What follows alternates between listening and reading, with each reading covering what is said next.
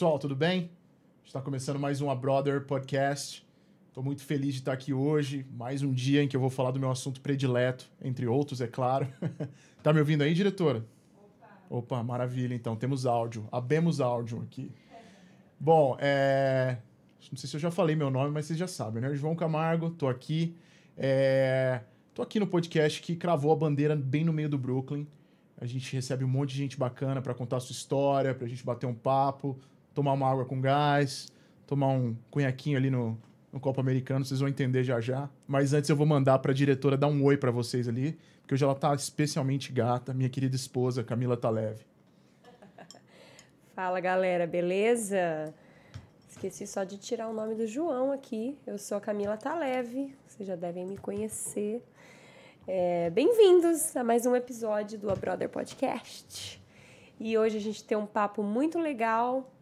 Então, obrigada a vocês que estão aí acompanhando a gente. Fiquem com a gente. Vamos lá, vamos embora.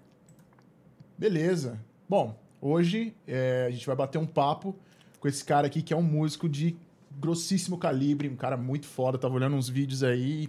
Meu Deus do céu, hein? Esse aqui isso aqui não é, não, é, não é qualquer um, não. Eu tô aqui com o Guilherme Monteiro, grande guitarrista, músico. Mora aqui há muitos anos já, tocou com um monte de gente muito braba. E aí, Guilherme, tudo bem? Tudo bem, cara. Obrigado. Pô, prazer em recebê-lo aqui. Obrigado pela hospitalidade. Que isso, obrigado por ter vindo, cara. Estamos aqui curtindo a nossa aguinha com gás e um.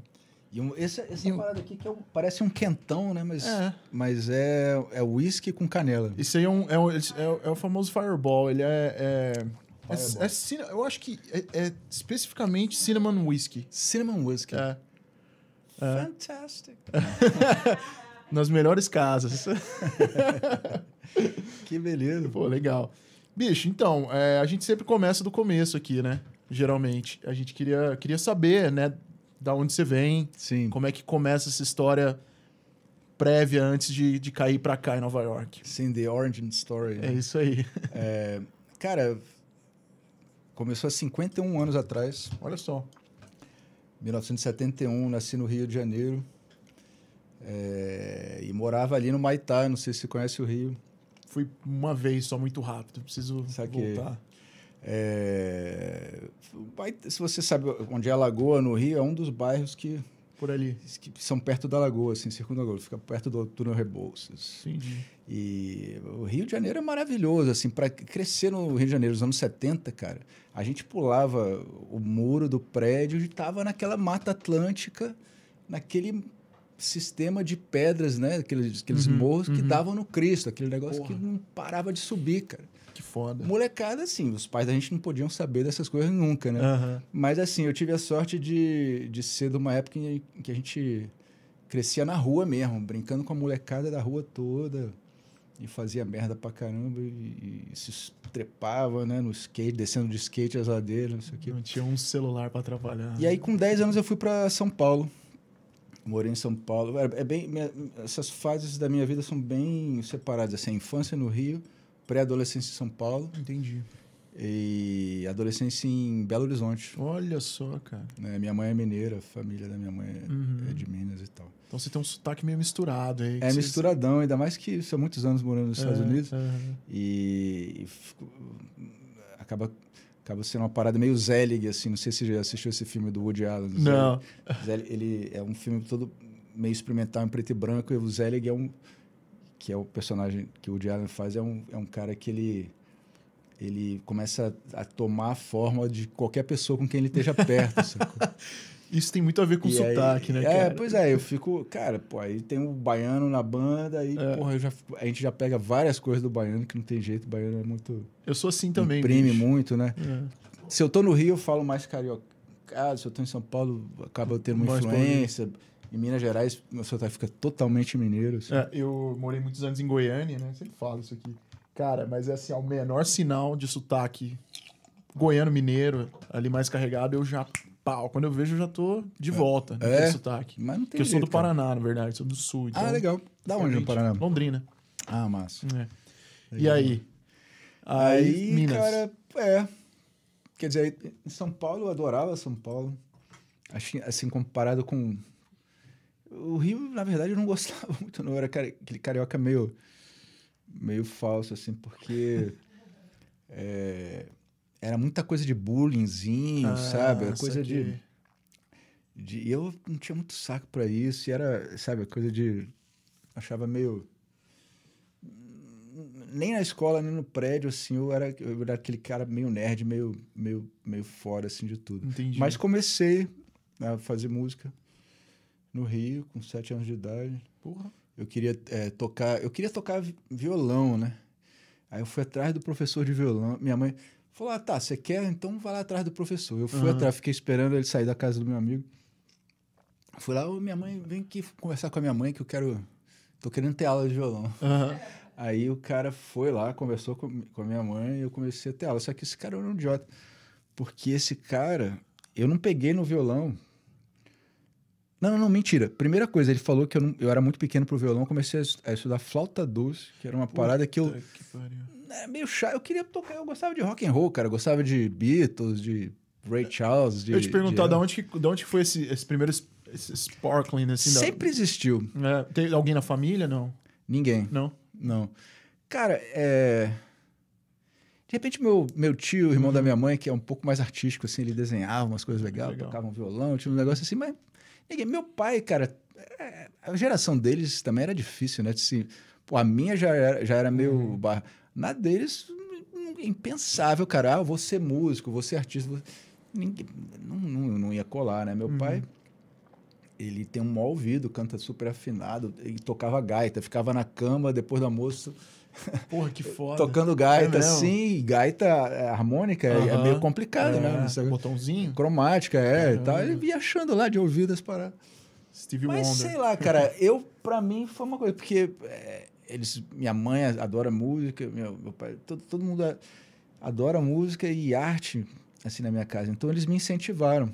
Por Saquei. sorte, eu tive essa sorte. Eles podem ter os defeitos deles de várias mas a coisa da arte, eu sempre fiz aula de, de artes plásticas, de música por fora da escola. Sempre rolou um suporte. Sem- é, graças a Deus, cara. Que bom, E- cara. e- e- mas assim, desde de- o que eu mais gostava de fazer era desenhar. Então, desde com nove anos de idade, eu me lembro disso. Eu falei, cara, se eu que eu, né, seguir fazendo a coisa que eu mais gosto, que é desenhar e começar a pintar quadros, como é que eu vou ganhar dinheiro vendendo um quadro? Uhum. Nossa, não conseguia imaginar isso. Eu, aí eu via meus professores de novo e cara, isso daqui eu acho que eu consigo fazer. Então, com nove anos de idade, eu falei, Cara, eu vou ser músico. Porque eu, era a segunda coisa que eu gostava mais, em- nessa ordem, assim, desenhar, música e escrever. Porra, mas era igualmente quase rentável, né? Parada de desenhar com, com ser músico, né? Pois Tipo, é, cara, você vê várias, va- né, é, vários artistas que pintam, Johnny Mitchell, Porra, muito caro. o, Miles Davis, Uhum. e, que pintam, e, e- e vice-versa. né? Até que hoje você, coisas- você desenha, pá. Então, quando, com 14 anos de idade, quando eu decidi mesmo que eu. que- com 14 anos de idade eu estava em Belo Horizonte, eu já era mais gente, assim. Uhum, Quando, eu decidi, uhum. quando eu comecei a gostar de jazz, na verdade, que é como a gente chamava jazz. É, É como os velhos chamavam, É. os velhos, músicos velhos sempre É. falavam jazz. Então a gente, da minha geração, a gente, a gente aprendeu que o, o cool, né, o maneiro era falar jazz. Mas até hoje, Então, cara, a, a maioria das pessoas que eu conheço que tocam jazz, Fala jazz. falam jazz. É. E aí um outro amigo meu que, Que também toca, ele é. falou, cara, você não fala rock, você fala rock. Então por que você vai falar jazz? É, jazz. Entendeu? Fala jazz. jazz, é jazz, é jazz. Pô, legal. Porque os velhos falavam assim, a gente, É. a gente queria imitar os caras legais, né? Os, É. os caras maneiros. É, mas quando. Uma coisa meio de afirmação de, de adolescente, assim, quando eu, quando eu falei assim, quando eu decidi. é, eu- São- foi uma mudança meio, meio ruim, assim, quando eu fui de São Paulo para Belo Horizonte, que eu fui cair numa escola super fechada, de uns freios meio nazistas lá, holandeses. E, sabe, eu não podia sair na hora do recreio, era um negócio de todo parede. Aham. E em São Paulo eu estudava numa escola totalmente Relax. é, é, é, liberal, assim, sabe? Para, parava, cara, essa minha escola parava uma semana para fazer as Olimpíadas do colégio, cara. Era maravilhoso, era maravilhoso o negócio. Ficava, cara, era muito maneiro. Parecia que eles, sei lá, enfim.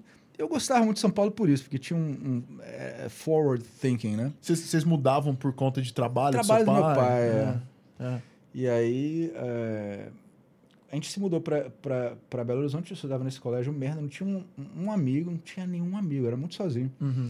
Eventualmente, eu, com essa idade de 14 anos, eu comecei eu, eu, a querer experimentar todas as drogas. Sim. E por curiosidade mesmo, e tinham dois amigos também na, nessa minha sala, quando eu repeti o. Não, isso foi no ano. Não, foi no ano que eu, me, que eu repeti a oitava série, foi uhum. isso.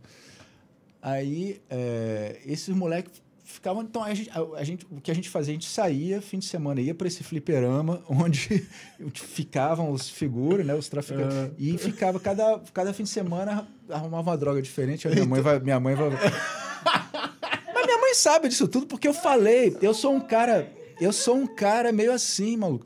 Desde os 14 anos de idade, eu falei tudo para minha mãe. Ela, ela, claro que ela se apavorou. Lógico, né? Mas assim, quando eu tinha parado, sacou? Isso aqui. Vou chegar lá rapidão, vou tentar. Cara, eu sou. Não, pior, fica eu tranquilo. sou pior que o Caetano aqui. Não, não, não, não. Mas, só, só, desculpa, só, só, uma, só uma coisa aqui. Hum. Você falou dos sete anos que você começou a, a estudar música. Sim. E ali você começou, e aí você, você- até esses 14 que você tava lá em Belo Horizonte, você tava estudando. Sim, sim, é porque com sete eu comecei. É isso, o cara, o idiota do professor falou que eu era pequeno, então eu comecei com flauta doce. E quando, quando, eu, quando eu cheguei em São Paulo, eu continuei na flauta doce, mas já estava meio de saco cheio, assim. E aí eu comecei a ter aula de violão. Ah, tá. Aí eu saí da flauta doce. Entendi. E na verdade era guitarra, porque o primeiro instrumento que eu tive foi. foi não, eu tinha um violão, Uhum. que, que era o violão que eu tinha desde sempre, que o cara não me deixou estudar, porque eu era pequeno demais. E aí eu, eu fiz meu pai comprar uma guitarra e um amplificador para mim. É. Então, desde o começo do negócio, eu, eu sou um guitarrista elétrico que toca violão. Você lembra Mas- qual era a sua primeira? Eu lembro, era uma Giannini Supersonic, ruim Pô, pra caramba, legal. com um amplificador Micassim. Ah. Era um- é o pior amplificador do mundo, É, eu a minha primeira guitarra foi uma Janine Stratojet, que é dificílimo de achar. Pô, essa ideia, você consegue uma grana por isso hoje Não, isso aí já foi, faz muitos anos. Era de que ano, você sabe? Ai, cara, eu ganhei essa guitarra em 97 por ali. E ela, eu comprei ela, eu ganhei ela usada já. Aham, claro. E era um amplificador Thunderbolt, eu acho. Caraca. Que era um trambolho enorme, assim. E aí um professor meu, eu não na época eu não sacava muito, né? Aham, Daí ele meio que, acho que ele cresceu o olho na parada e fez um negócio meio... E, e enrolar- o teu professor, sacanagem. Pô, o professor, ele, ele não ia o cara pegar- falou, ó, esse negócio é legal, vou pegar esse negócio. É, mas enfim, Pô, não- sacanagem. é, na época, cara, eu não tocava nada. Então, assim, não, tinha, não tive Sei. nem a oportunidade de falar se, aqu- se aquela guitarra era. Cara, eu tinha umas- ele te eu tinha umas coisas convenceu muito que você não ruins. tocava só pra comprar o negócio. Mas eu fiquei maluco quando eu peguei a minha primeira guitarra. Fiquei Pô, é bom louco, demais, né, cara? louco. É, pois é, então, é coisa de, de garoto, né? Porque é, é tipo aquela. É a nossa, é a nossa brincadeira, né? Se você faz porque você gosta, porque você quer. É, é, no, é, no fundo é uma brincadeira. Eu, eu, meus- eu, eu demorei um pouco para ter um professor bom mesmo, assim, sem querer Sim. falar mal dos Sim. professores. Mas assim, aí eu corri atrás eu mesmo. Sim. Sacou? Eu, Porra. eu, de ouvido assim, cara, eu já sabia. O meu professor não me ensinava porra nenhuma. Eu ficava. Falei, meu irmão, cara, eu quero solar, improvisar. Meu negócio sempre foi improvisar, Aham. desde que eu sou moleque, assim. É. Eu via um grupo de choro, assim, o cara Porra, improvisando irmão. no clarinete. Falei, caramba, esse cara aqui encheu o saco dos meus pais pra voltarem lá. Ah, cadê o cara do clarinete? Ah, É. hoje ele não veio, ele tava só dando canja. Não, não, não, vou embora, que tá chato. Eu, eu gostava disso, eu gostava de solo, de improvisação. É, o que eu, eu ganho minha vida fazendo. Quer dizer, ganho minha vida fazendo várias outras coisas, porque Sim. eu, é, eu, eu sou esse tipo de música. Eu não sou um cara que me fechou assim exclu- exclusivamente no, no lance do jazz. Assim. Embora eu, eu seja um, eu sou um músico de jazz, eu me Uhum. dediquei a isso. Eu toquei Sim. com, porra, sei lá, Ron Carter, né? Que é o Porra. baixista do Miles Davis Quintet. Eu, é, tipo assim, hoje em dia não sobram muitos mestres, né? Uhum. Eu, eu, eu tenho a sorte de ter tocado com um dos mestres, É, dos caras é que realmente- fizeram o negócio mesmo. Uhum. O cara tá no, no Guinness uh, World uh, Record of, o baixista mais, que mais gravou na, na, na história. O cara que mais gravou. Naquela época, cara, os anos 70, o cara chegava no, na, de manhã no estúdio em Nova York e gravava um, um disco. De eh, na hora do almoço, ele comia um, um lanche rápido e já Já gravava um jingle, não sei o quê. À tarde, outro disco. À É. noite, outra coisa. Cara, os caras viviam no estúdio. É loucura. Hoje né, em dia é tudo computador, né? É. É é Um cara só faz a parada toda. É nossa, nossa profissão de músico tá ficando um pouco obsoleta. Assim. Ô, obrigado. Se quiser deixar aqui pra Ah, que gente legal. a, a coisinha, né? Que a gente vai e aí, servindo. Acho- Fireball, patrocina Pô, a esse gente. Fireball... É famoso isso aí. Ah, mas tem outro negócio? Tem. Ih, Rapaz, esse negócio... Você tá, você tá de metrô, cara, não tem problema não. Ah, é verdade. Entendeu? Você é pra. mo- Como é que é? Pra moer as palavras. Mas... É... Vou pensar melhor, né? É, Como dizia Chico é. Sainz. Exatamente. Mas vem cá, é... Eu tava falando de outra coisa. Não, é, Eu- que você- eu- não, é eu que você sou- falou- eu sou Cara, você fa... Desculpa, Caetano, mas assim, essa coisa de abrir parênteses, né? Não, eu também Eu- sou assim. Eu sou mestre também. Mas, eu, Eu mas a minha função das, aqui também é. das, das drogas. É, então, que a gente, a, gente, a gente deu uma volta É e, a gente- isso, e aí a é gente tava isso. falando disso aí. Que Obrigado, você é bom ter uma, uma pessoa É. que... O João faz isso também, ficar tranquilo. Muito bom, valeu, valeu. Foi isso, cara. Aí, é, com 14 anos, eu fiz essa virada. Eu, eu comecei. Por sorte, eu mantive minhas amizades de São Paulo. Meu melhor amigo era um- esse cara de São Paulo, que sempre esteve na minha frente. Vai viver na minha frente, porque ele se formou em composição e regência na Manhattan. o cara escrevia co- coisa tipo Stravinsky para orquestra. dizer, ele vai viver na.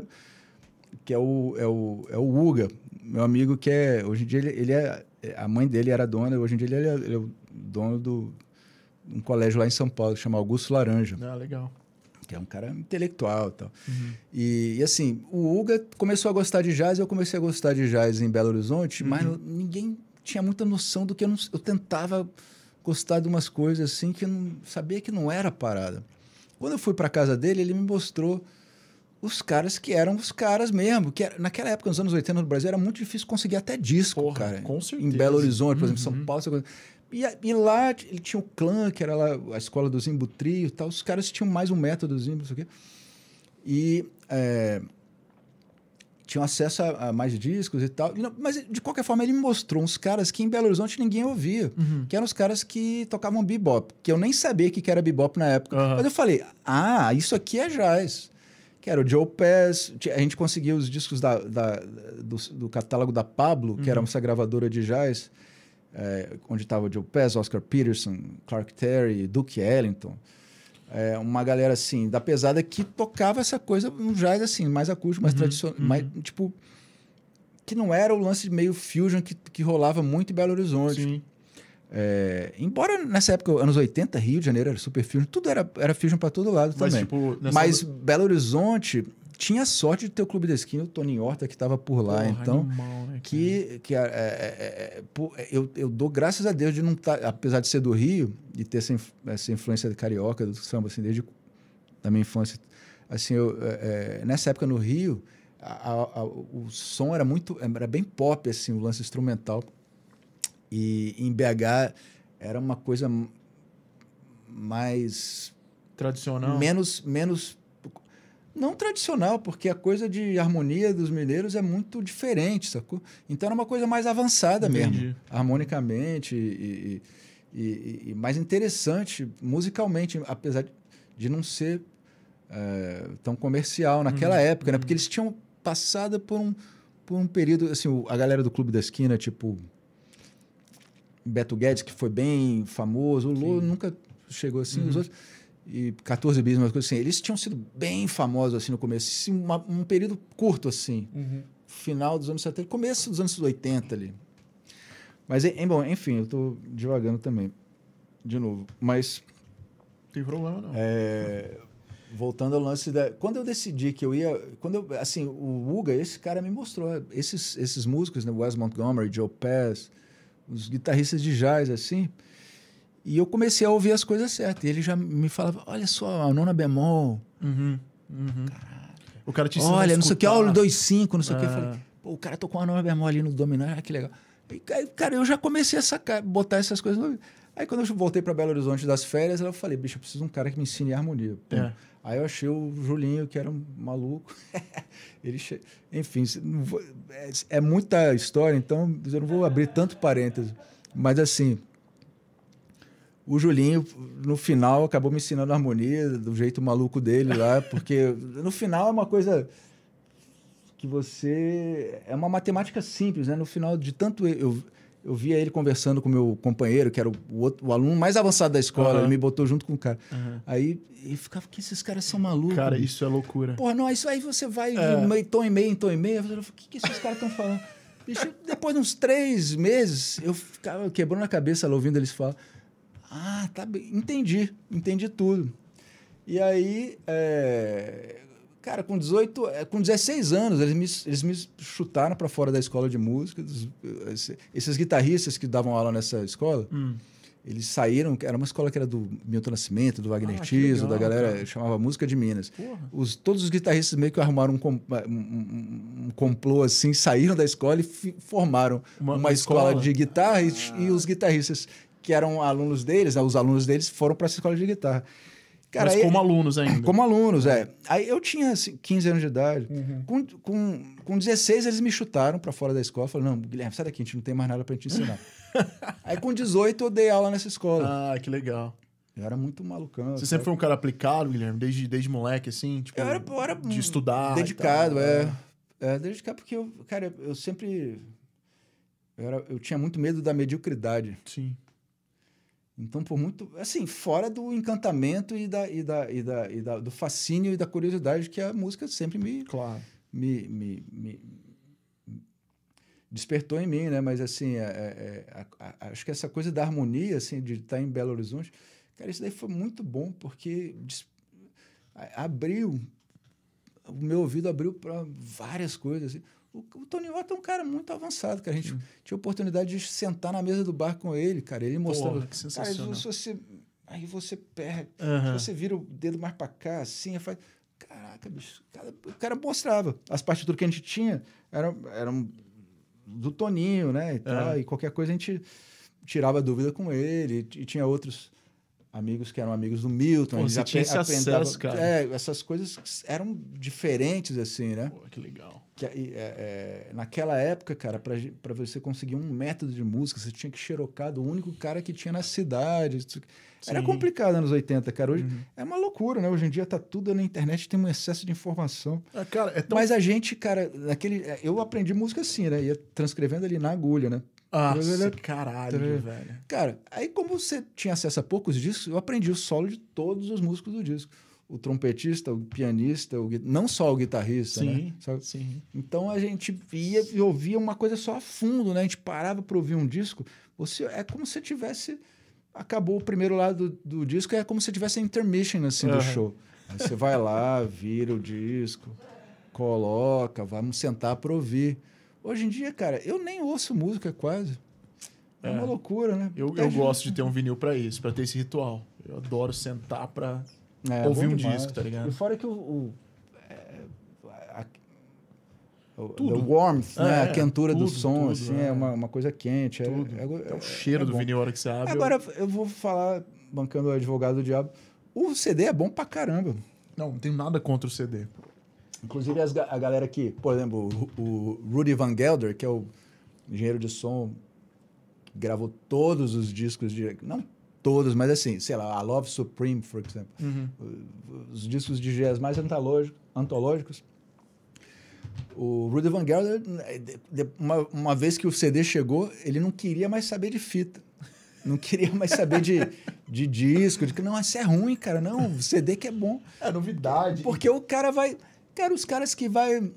Tipo o John Paul Jones, o baixista do Led Zeppelin. Uhum. Você acha que ele vai tocar com, Fen- com Fender eh, Jazz Bass? Ele não vai tocar mais, ele vai tocar com baixo lá moderno. É, ele tá tocando cara- esses baixões agora. O né? cara tempo. passa por aquela coisa, ele não vai voltar atrás, sacou? É. Eu gravei com o Erasmo, cara, Aham.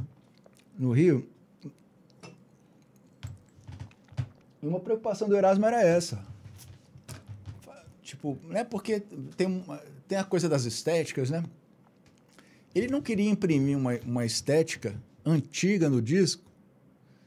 Quer dizer, o- é, é um disco que chama O Amor é Esse. que Você vai escutar, é um disco que é bem bonito, é, é super acústico.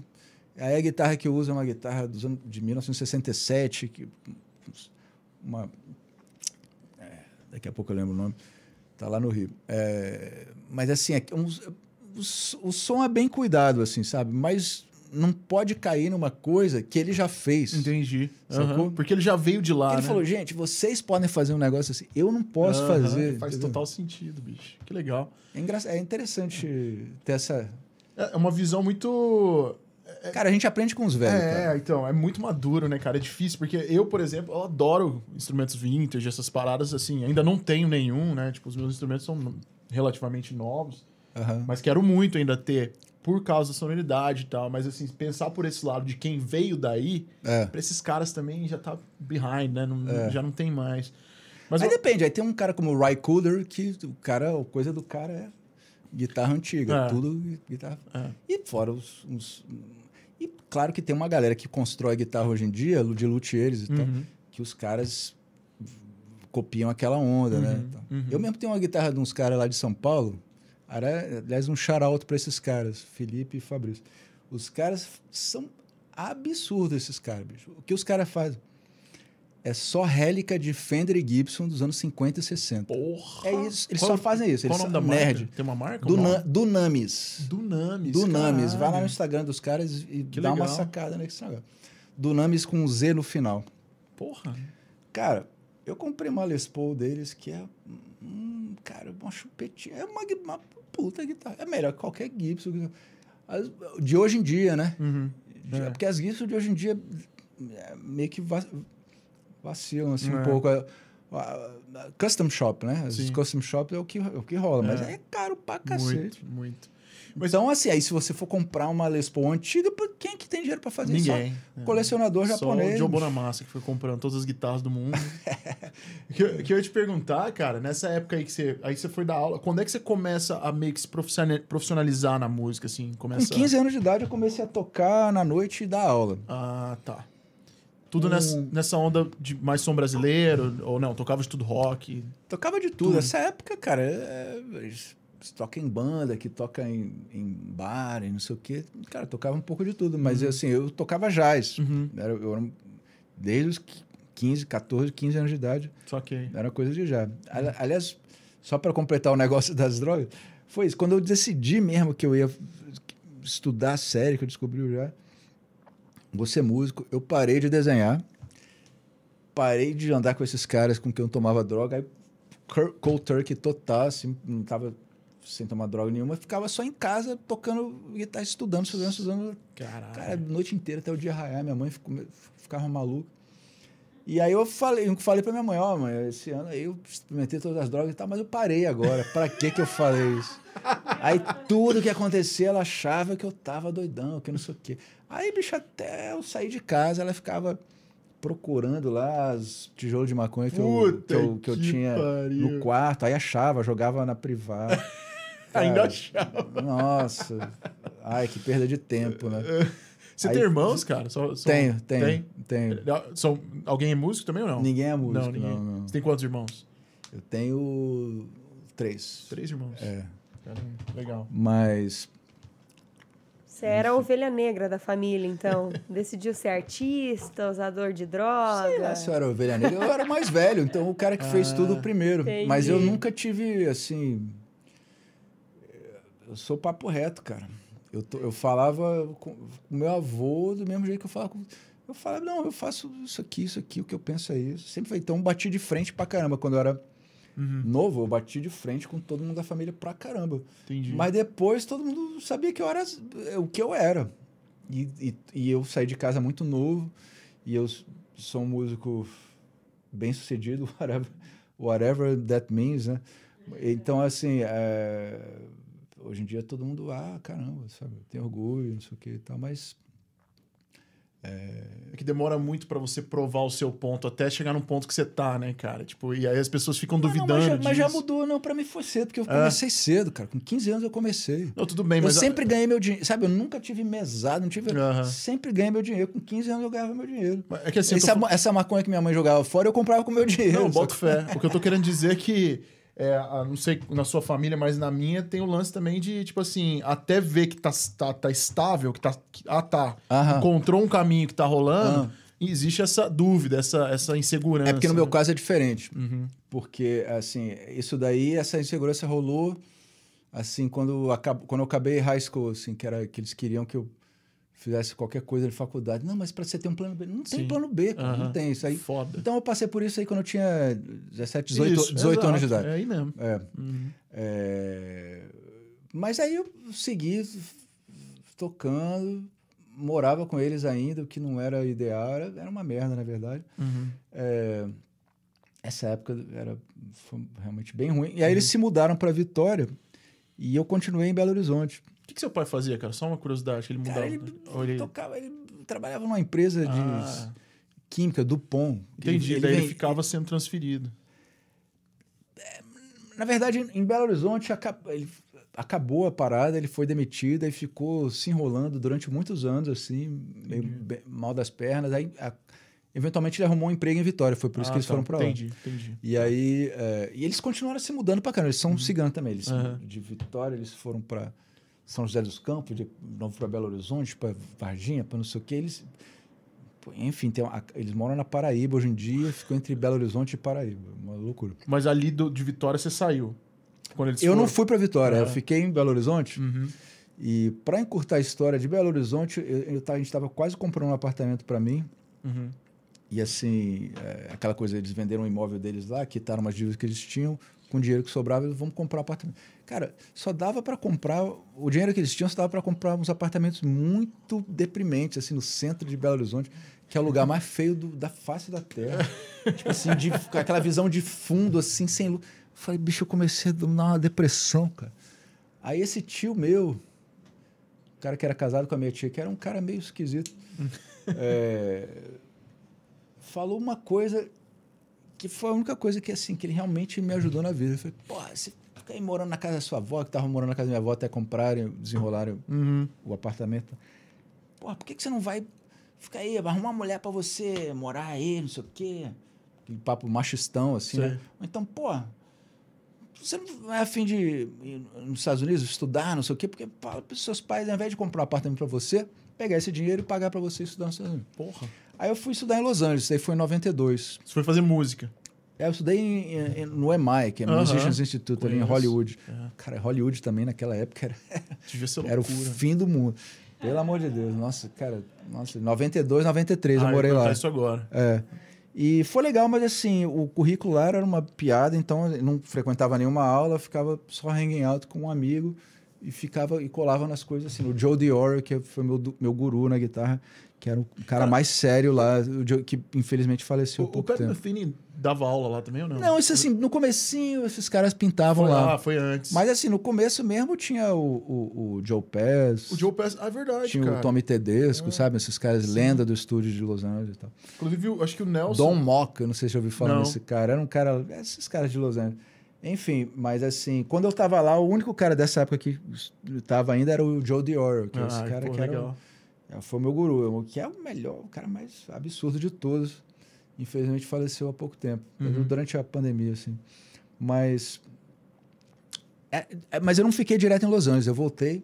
E nessa época que eu voltei, eu morei numa casa muito legal na rua Palmira, em Belo Horizonte, que era, era a casa que o pai. do- sei, tem um músico no Brasil que é um gênio, que eu, chama Alberto Continentino, Uhum. que é um baixista, compositor, produtor, falando aquilo. Famoso, famoso. o, o Alberto é meu melhor amigo, ele é igual irmão, assim. Ah, que legal. E, e nessa época a gente morou na mesma casa. Eu, o Alberto, o Limão, que é um baterista, e morava o tio do Alberto, Linquinho, fotógrafo, figuraça do Daime, e o pai do Alberto pintava lá de vez em quando. No, o, o, o, o aluguel, o contrato era no nome do pai do Alberto. Uhum.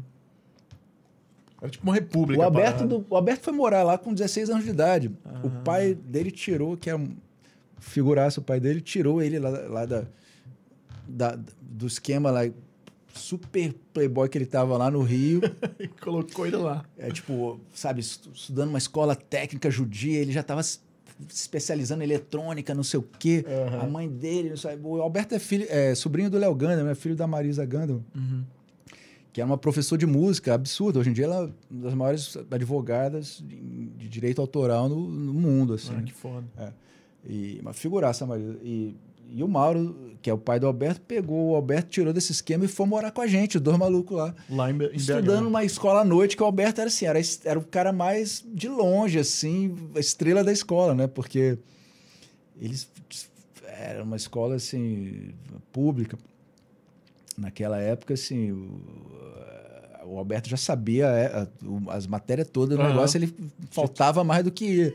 E ficou lá a gente meio de irmão mais velho dele. Aham. E. é, por que eu tava falando isso? Porque você falou que você voltou de Los Angeles, aí foi As- morar. Aí eu fui morar, é, eu fui É, morar nesse esquema. morar a nessa gente morou casa. lá. E a- essa época eu tinha, sei lá, 22, 23, e o Alberto tinha 16. Você ficou quanto tempo em Los tinha Angeles? 22. Eu fiquei, cara, nove meses. Ah, então, tipo, você nem chegou a se formar lá no MI. Ou você, ah, ah, você não- tá. Não, eu saí porque era muito ruim a escola. Você não, não- valia, não valia se a pena. interessou. É, o- o- vale a pena, assim, hangout lá, alguns amigos que eu tinha. E o network também, E talvez. eu. Ah, mais ou menos nessa época. É. Mas assim, os, os, os- o Joe DeOyle, né? Uns, algum professor ou outro, algumas pessoas mesmo. Hum. É, e, Acho que o Nelson e- e- Faria estudou lá também com o cu de Opés, né? Acho que foi antes. Isso aí. Ah, o Nelson estudou É. lá. O Tomate, uma galera estudou. É. O Tomate também não sabia, não. O Tomate tá em Miami, inclusive. né? tá, em, tá em Miami. é. Uma galera estudou. Mas assim, é, quando eu voltei, aí eu morei com eles. Uhum. É, e nessa época eu conheci minha ex-mulher, que é americana. Ah, então, assim, tá. é, eu voltei pro Brasil, uns três meses depois eu já conheci essa mulher. É Minha- mesmo? minha- essa, Caralho. que, é, que era a Jennifer. Aham. E aí todo mundo perguntava pra ela se era, ah, era de Los Angeles. Ela, ela ficava meio ofendida. Por que, que, por que você acha? Do I look weird? O. Mas, é- Hollywood. mas é, não, mas é porque ela era, era de, ela era de Austin. Texas, Ah, mas, que legal, assim, pô. Ela era meio como eu, all over, assim. Uhum. Mas cresceu no México, a mãe é salvadorenha e tal. Mas ela é bem... de- Pô, hoje em dia ela, ela ainda mora no- em Austin. E aí, cara, um ano depois, pra encurtar a história, eu fui pra Minnesota pra encontrar com ela pra casar. Ah, mas Então, eu, desde 95 que eu tô no Brasil, assim, direto. Então, eu conto co- como cheguei em 95, sacou? nos Estados Nos Unidos, tá falando. é. Ah, tá. Por isso que eu falo que eu tenho 20, 23, né? 7, não, Não, 27 anos, 27 que, eu anos. tô, é. que eu tô nos Estados Unidos. É porque eu morei em St. Paul, Minnesota, Boston, Los Angeles, de novo pela segunda vez. E aí vim pra, pra Nova York em 2000, janeiro de 2000, vim pra cá. Caralho. Não, eu queria te perguntar, essa, essa, essa sua ex-esposa, você conheceu lá em BH, tipo, É. você saiu daqui, foi conhecer ela lá em BH, É. e aí vocês ficaram junto, ela veio pra cá, e aí depois você veio... É, ela Em foi, pra, 95. ela foi para, ela voltou para Austin lá e decidiu reabrir a matrícula dela lá na- no, no college, na universidade dela lá em Minnesota.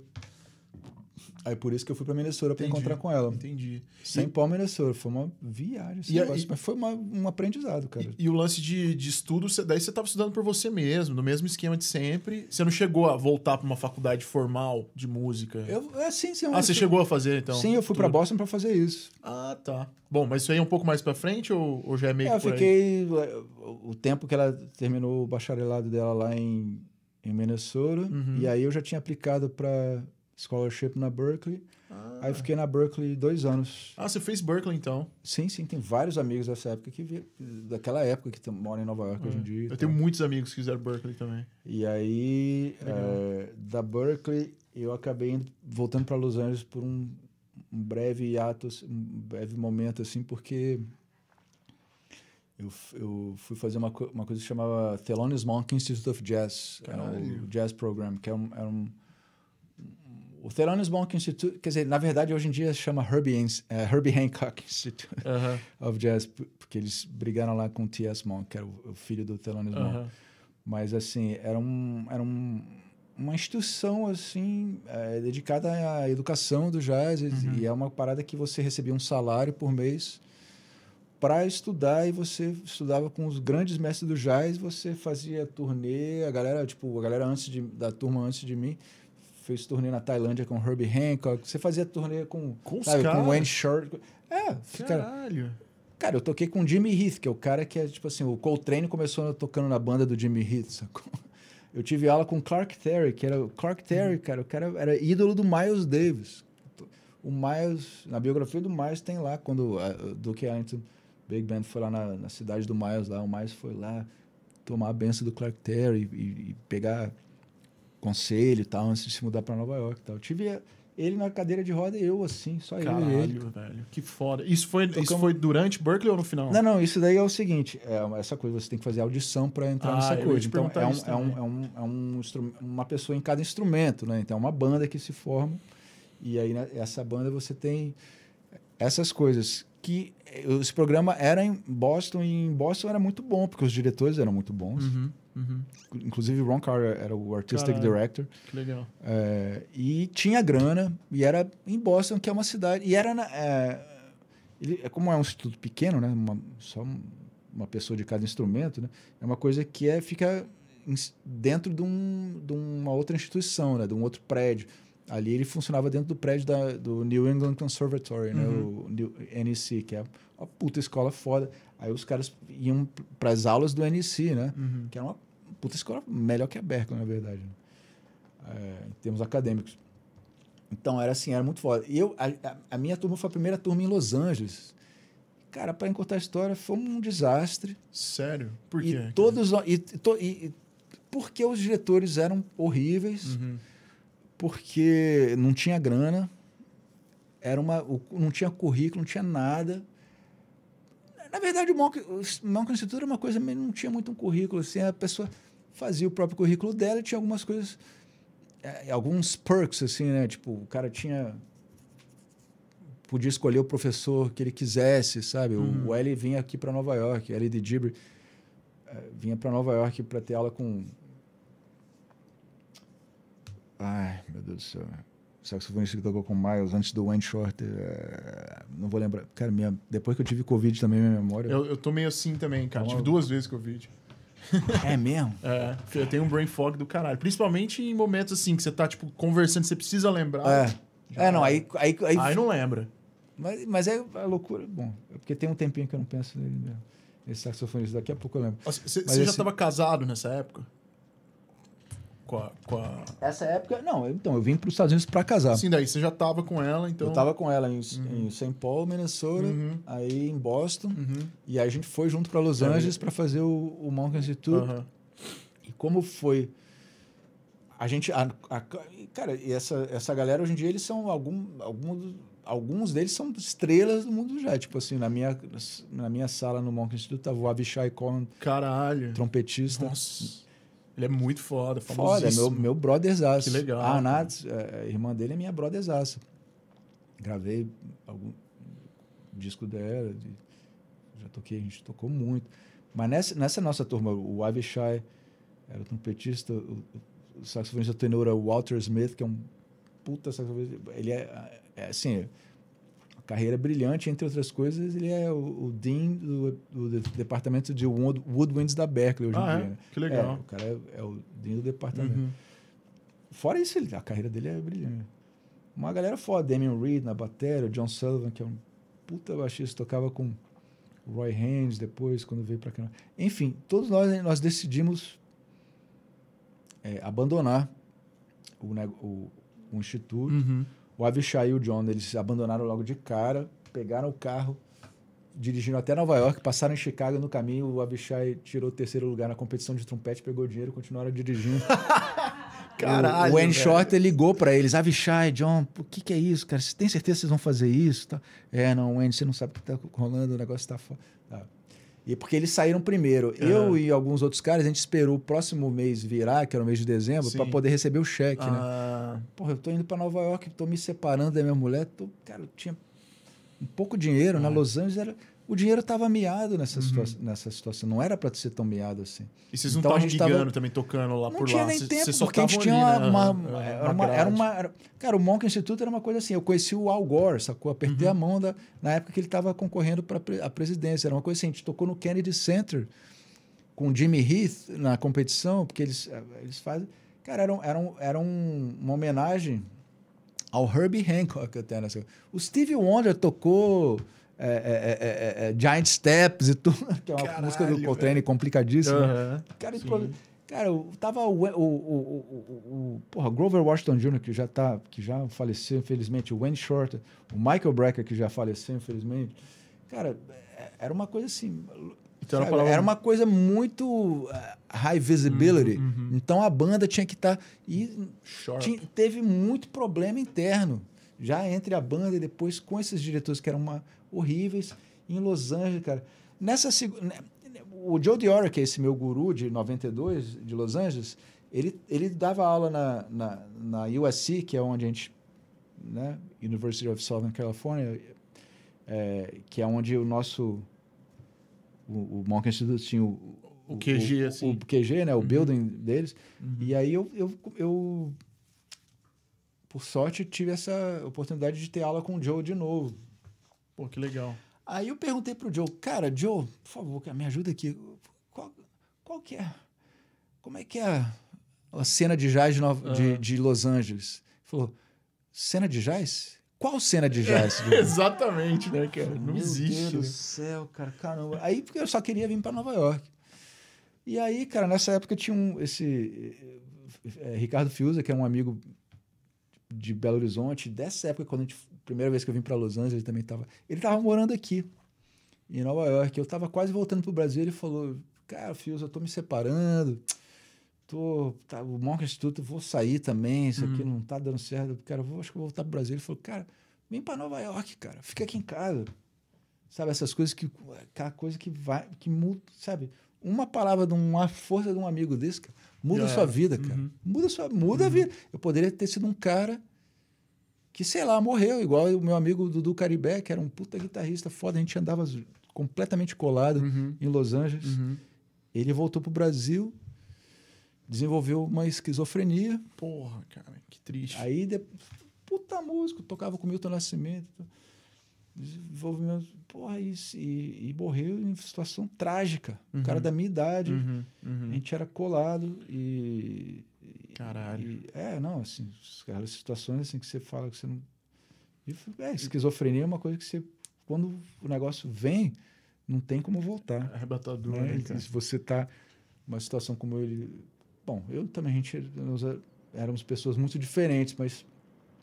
Eu falo assim, a, a frustração de você ser um, um cara é, é, dedicado e avançado no que você faz e tá num meio que, que não te proporciona Uhum. isso, É horrível. cara, você, cara, por isso que eu, infelizmente, assim, é muito difícil eu eu vol- voltar a morar no Brasil, sabe? Sim. Aham. Porque, sei lá, São Paulo é uma cidade interessante, eu acho mais assim. Ainda tem uma cena. né? Ainda não te proporciona mais coisas, Sim. é. mas é, ou, ou eu desisto completamente e vou morar no meio do mato ou numa praia, uma coisa assim, continuar em Nova York, É. porque apesar de Nova York tá caríssimo, né? Tá ficando Não, tão caro. É quase coisa- inviável, né, cara? É uma, hora, uma assim. coisa que começa a não, não, não- você pensar, cara, é isso mesmo.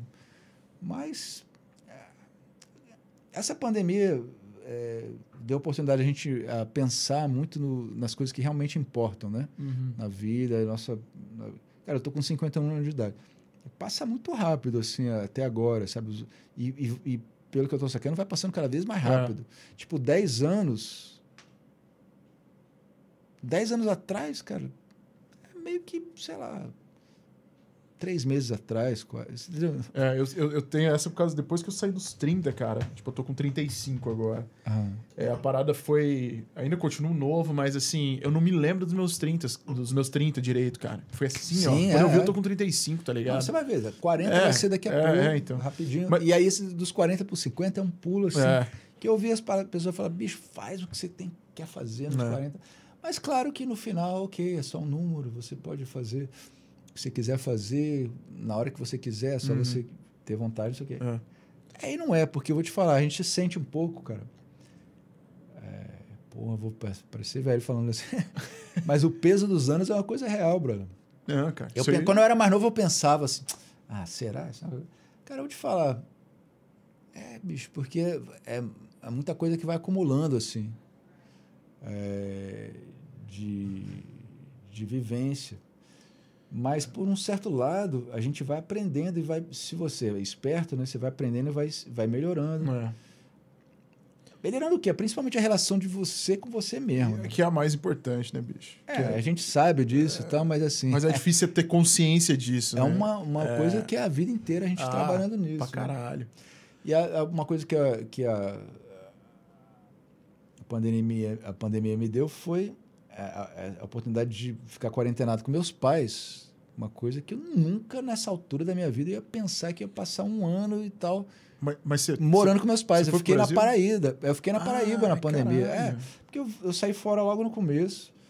Em março, assim, eu saí fora. Esse negócio não vai durar três semanas, nem três meses. E eu, eu ficar trancado no apartamento em Nova York É. não vai rolar, cara. E foi antes de começar a rolar o auxílio e tudo sim, mais também. sim, sim, sim. E eu e meus pais moram, moram, eles moram na praia. Eu né? ia te perguntar isso, porra, ainda tem essa. Não, é isso, não. Tipo assim, é uma praia, eu tinha uma praia gigante de oceano, assim, é, só pra mim, todo dia. Então fiquei. Mas assim, o que eu falo é que assim, eu tive a oportunidade de, de conviver com os meus pais, eles já estão mais velhos, e, e ver assim, de onde, de onde vem várias das minhas mazelas. Pra caralho. Caraca, brother. Aí, tipo, vamos ver. Tem tempo que eu não tenho uma namorada assim também. Porque quando você convive com alguém, isso é um espelho, assim, imediato, assim, Uhum. né? De quem você é, né? Porque o que você faz, o que você fala, tem, uma reação imediata, ali no seu é, parceiro. é. Que tá vendo, assim, não só os seus momentos sociais, não sei o quê, mas tá vendo seus piores momentos Exato. também, né? Aham, Todo dia. Então, assim, é todo dia. todo dia. Cara, quer dizer, então, claro que é uma, é uma escolha que a gente faz, fa- mas assim, é, eu penso assim, que é, é, a- é o- é a verdadeira prova, assim, sabe? E aí, você evoluiu ou não evoluiu? É. Vai continuar fazendo as mesmas coisas que você fazia? Ou cair, e às vezes até ser atraído pelo mesmo tipo de gente que... Mas você Você saiu, é você saiu melhor da pandemia? Com, com, com você mesmo? Sim, assim? pô, pra caramba, É. cara. Cara, todo dia eu, eu acordava, tomava café, ia pra praia, é, fazia yoga, meditava, nadava, voltava, almoço da minha mãe, Porra, fumava um baurete, sim. violão, violão, violão, violão, violão, violão, violão, violão, violão, até dormir, até os velhos iam dormir. Aí eu tinha um um tempo pra mim, aí eu ficava aí, é, ficava assistindo, sei lá, Netflix, sei lá. a oportunidade de estar perto dos pais também, que já estão com uma idade um pouco mais pra frente, também é muito valioso, né, cara? É valioso. Porque né? a gente sabe bem, né? A gente que mora aqui também perdi uma pessoa esse ano, assim, é, É. é, é terrível né, quando você tem esse tipo de notícia. É bom quando a gente consegue aproveitar é, A vida é momentos. como a gente estava falando, a vida É, passa rápido. é. A gente é bom aproveitar mesmo. assim, né? Eu, eu ia te perguntar, cara, só pra não perder o gancho, Sim, sim. é, como é que foi essa, daí, essa, como é que se deu daí nessa volta pra Nova York, né? Que você- daí você foi ficar na casa do, do Fiuza, né, do seu amigo. É que- na- que- não, que, foi, verdade- não foi uma volta para Nova York, foi a minha vinda para Nova York em 2000. É, é verdade, uma, É. uma vinda, né, na verdade, É. bem, bem colocado.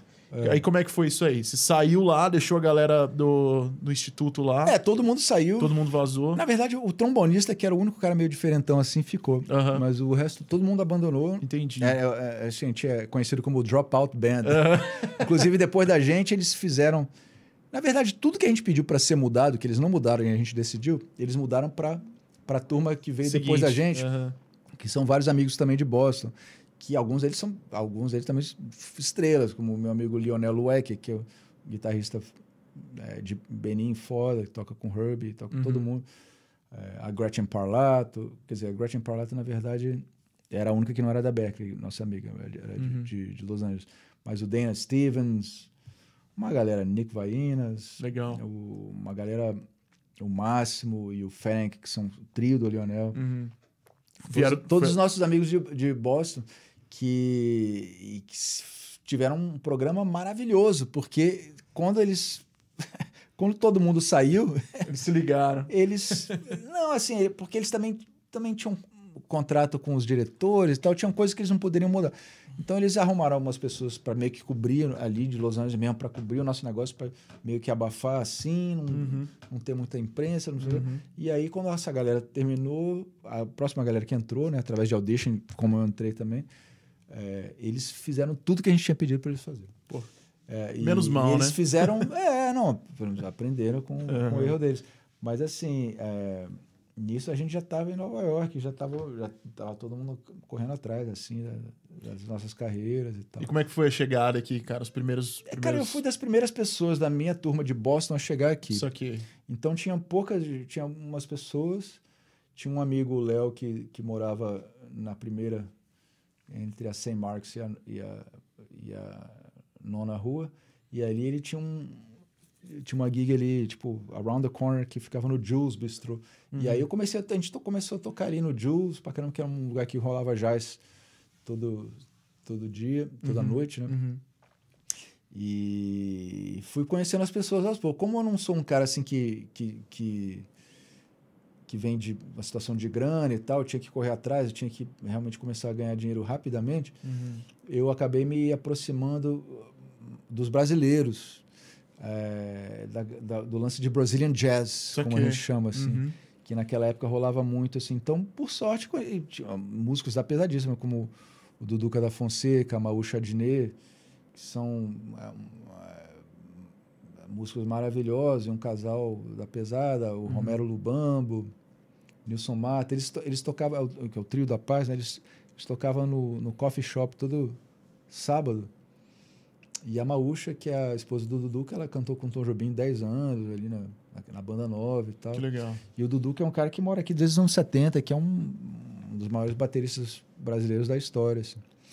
E, pô, então, logo nos primeiros, primeiros meses, assim, eu- em Nova York, eu já conhecia a galera.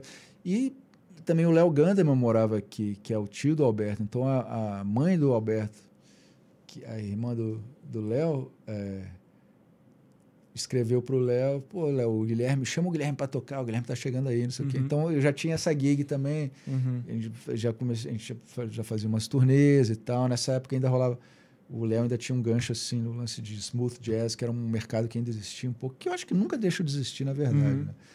É, e a gente é, já comecei de cara, já, já tinha essas coisas assim rolando.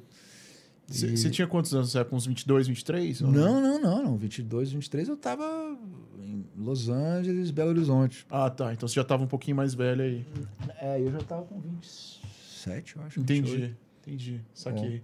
Então daí você começou a entrar nessas gigs, pá, um pouco mais de, de jazz, do Brazilian É, e Jazz. através então. do Duduca, por exemplo, que é um cara muito influente e tal, e de outras pessoas que. Porque nessa época também eu tive a sorte de não ter tanta competição, assim, porque Uhum. o Romero Lubambo era o cara que fazia tudo, first call, que gravava tudo, e eu. De repente comecei a fazer muita coisa de violão, apesar, apesar de ser mais guitarra elétrica, minha, Uhum. minha coisa. É, tipo, meio que ser um pouco assim, second call do Romero. Sim, que legal. Pra session, pra, pra gig, pra tudo. gravação, para coisa assim, muita coisa assim de quando ah, um músico de jazz americano precisa de um cara para tocar bossa nova, Uhum, esse tipo uhum. de coisa. Sim. E então eu tive, eu gravei muita coisa bacana assim no mais assim pro começo da minha carreira aqui em Nova York, sabe? É. Inclusive é uma, é uma época que não tinha Facebook, não tinha YouTube, não tinha Instagram, não tinha então nada disso está assim documentado do- dessa Aham. nesses meios, por exemplo, Sim. sacou? É, e como eu como eu, eu tive essa coisa de ficar entre indo e vindo entre o Brasil e, e Nova York de 2013 a 2019 é, essa época que o Instagram, por exemplo, começou a pegar mais, eu me lembro exatamente quando eu entrei no Instagram. Foi através dessa namorada que eu tinha no Brasil. Uhum. E eu morava aqui Uhum. e fui pro Brasil meio por isso, porque eu tinha uns amigos lá e falava. Tinha esse feitiço de morar no Brasil, de trabalhar no Brasil, que eu nunca tinha feito. Né? Eu vi os meus amigos e tal, todo mundo comprando carro, comprando apartamento. Nessa época se É. trabalhava muito, né? É. Tipo, oito shows por mês era. Era. Assim, era uma coisa que era o mínimo, né? Uhum. E, e isso mu- mudou muito depois de 2013 e tal.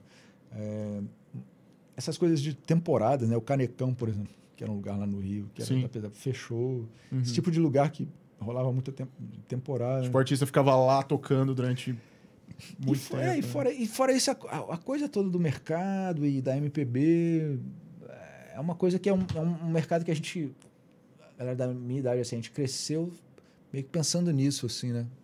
Sim. Aos artistas MPB, eu vou tocar com Chico Buarque, não, eu vou tocar com Caetano Veloso, eu vou tocar com, sabe, com o Milton Nascimento, eu vou tocar... Isso daí meio que tá acabando, né? De- a MPB virou uma coisa meio underground, meio de paulista, porque a, a, a, a- né, indústria é, independente está mais lá Uhum. e tal. Uhum. E as gravadoras no Rio, uma coisa meio decadente. É, e, inclusive vários artistas do Rio se mudando para São Paulo, porque eu, é meio que é onde rola as coisas mesmo. Sim. Sim. É... Isso, isso você falou que foi em 2013, que, você, que daí você estava indo. Assim, claro que rola muita coisa legal no Rio Sim, também, não, claro. Tem, com certeza. Como em Belo Horizonte, Uhum. como na Bahia, como em Recife, como em vários lugares. Mas eu falo assim, o dinheiro, né? Uhum. É, Já tá tá muito concentrado em São Paulo. Uhum. E, e, e- como, como tem uma cena maior, é, aca- acaba que alimenta a música independente um pouco mais. né? Uhum. Você lembra do, do, de, um, de um primeiro grande trabalho aqui em Nova York, assim, que você fez? Você falou, cara, pô, toquei com esse cara aqui, que, ou gravação, ou gig, que você- você ficou tocando, assim. Que você lembra que você falou, porra, aqui eu tô... Um sinal de que estou Tipo, tô na é, cena. I made it. É, né? eu tô Uma na cena. assim. Quer dizer, essa coisa de I made it é Não, não é nem engraçada. I made it, mas Mas- no sentido de, tipo assim, cara, eu acho que eu consegui me encaixar aqui, porque eu tô tocando já com essa galera, ou um, um artista X, assim, que você... Sim. é... Cara, é porque essa coisa assim, eu não tenho muito essa ilusão, assim, sabe? De que, porque eu sei que, a- o- principalmente aqui em Nova York, a gente tem essa coisa. Cara, não. não porra, de repente, no, num dia você tá tocando no Coliseu, no Sim. dia seguinte você tá tocando num casamento, não sei Uhum, aonde, sabe? uhum. Uma coisa assim, eu não tenho. Uhum. É, E, e tudo bem também, desde que todo mundo te trate com respeito e você Exato. esteja ganhando de acordo. Claro. né? Mas assim, é, eu tive, eu tive, assim, no, no- acho que segundo ano que eu estava em Nova York, 2001, né? É, eu, eu, eu morei em, foi dois, acho que foi 2001, 2002. Eu morei em Hong Kong durante é, três meses. Caralho, e essa, é, e, é, ali um, amigo me pediu para montar uma banda. A gente tocava ne- num clube muito legal, num, num, hotel de cinco estrelas Em tal. Hong Kong, bicho. É. Eu fiquei muito, Caramba. ficou morando nesse hotel de cinco estrelas em Hong Kong durante três meses e foi uma experiência legal. Pô. E, e com isso daí eu ganhei um dinheiro que eu voltei para Nova York, comprei uns instrumentos e tal. Ah, legal. Eu acho que ali eu consegui me estabelecer. Ah, que A bacana. próxima coisa que aconteceu, alguns meses depois, menos de um ano depois, eu, eu ah, fui chamado para tocar na- com a Lila Downs, que é uma cantora mexicana, Uhum. muito famosa assim, é, num certo meio, né? Como, como o que eu acho bacana aqui nos Estados Unidos, o, Europa, etc.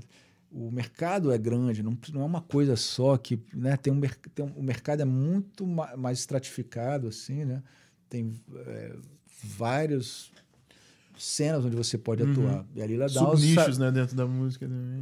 Nichos e, e às vezes assim, coisa de trabalho mesmo. A Sim. Lila tocava muito concert halls, né? Esses Uhum. concert halls Sim. tem todo, né, eles têm um series, né, que eles fazem, que eles vendem os passes assim para o ano inteiro para as pessoas. Já é uma coisa que já tem uma grana garantida e, e aí você viaja os Estados Unidos inteiro, né? E a Lila, é, cara, aí era uma loucura. Foi, foi ali com a Lila eu falei, ah, beleza, não é isso, não eu tô na cena Turnê porque mesmo, pá. é muita, é, desde 2002 é isso que eu faço, que eu ganho minha vida assim viajando. Que legal, cara. É isso. Por isso que quando a, a, a, a- pandemia veio, cara, eu fiquei sem nenhum trabalho. Eu fiquei muito ferrado. E os, e os amigos que davam aula, muito, fiquei, pô, todo mundo tranquilo. né? Eu falei, cara, acabou. Eu falei, nunca esperei na minha vida que o meu meio de vida fosse Se esgotar, né, completamente cara? acaba. Quem que vai imaginar que de repente, de uma hora para outra, ninguém pode viajar, ninguém pode se acumular. Eu, eu, eu ganho dinheiro acumulando uma opção de gente no meio, no mesmo, na mesma sala para me ver tocar. Como é que eu vou ganhar dinheiro, cara? Então, cara, era, foi duro, cara. A pandemia, quando a gente ninguém tinha ideia de nada, quanto tempo vai demorar, será que vai voltar? Como vai voltar? Vai voltar diferente? Vai voltar esquisito? Cara, e como ainda tá voltando ainda, É. né? Eu fiz essa esse, esse ano eu fiz umas duas turnês assim. E graças a Deus, mas assim, ainda Rolou tá- legal. Rolou, rolou legal, É. mas assim, coisas ainda que tinham sido marcadas, sabe, de antes da pandemia, Uhum. que aí a galera não devolve o ingresso, já tá um negócio meio ali. Tipo, meio que já foi pago, né? Guilherme, e, e, e eu sei que você já tocou com a Gal Costa, Aham. né? Queria saber um pouquinho mais também como foi essa experiência. Quando que foi isso? Sim, ah, então, isso daí foi. é, Pois é, eu, em 2013 eu fui parar no Brasil, Brasil. Por, causa, por causa disso, né? de- Dessa coisa de eu falar com meus amigos. Aí o Cassim, que é um super produtor do Rio. Amigão falou: Ai, Guilherme, você não ficava falando que, que se tivesse coisa era para te chamar? Então, vai rolar esse negócio. Então, ele me arrumou um trabalho para ir para lá, que era tocar com a Vanessa da Mata num projeto da Nívia, que era sobre Tom Jobim. Então, ah, que o Cassinha era, era e eram shows enormes nas praias, assim, ao, ao redor. Tipo, a gente tocou na praia de Copacabana, um show enorme, não sei o quê. E pelo Brasil e tal. E aí ela seguiu esse ano com essa turnê.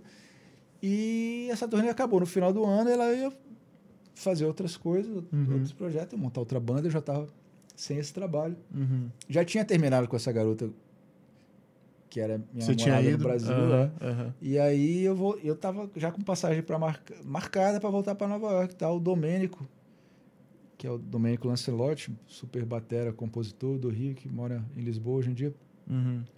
que tocava com a Gal nessa época, é, falou Guilherme, quer tocar com a, com a Gal? Eu falei, claro, bicho. pô."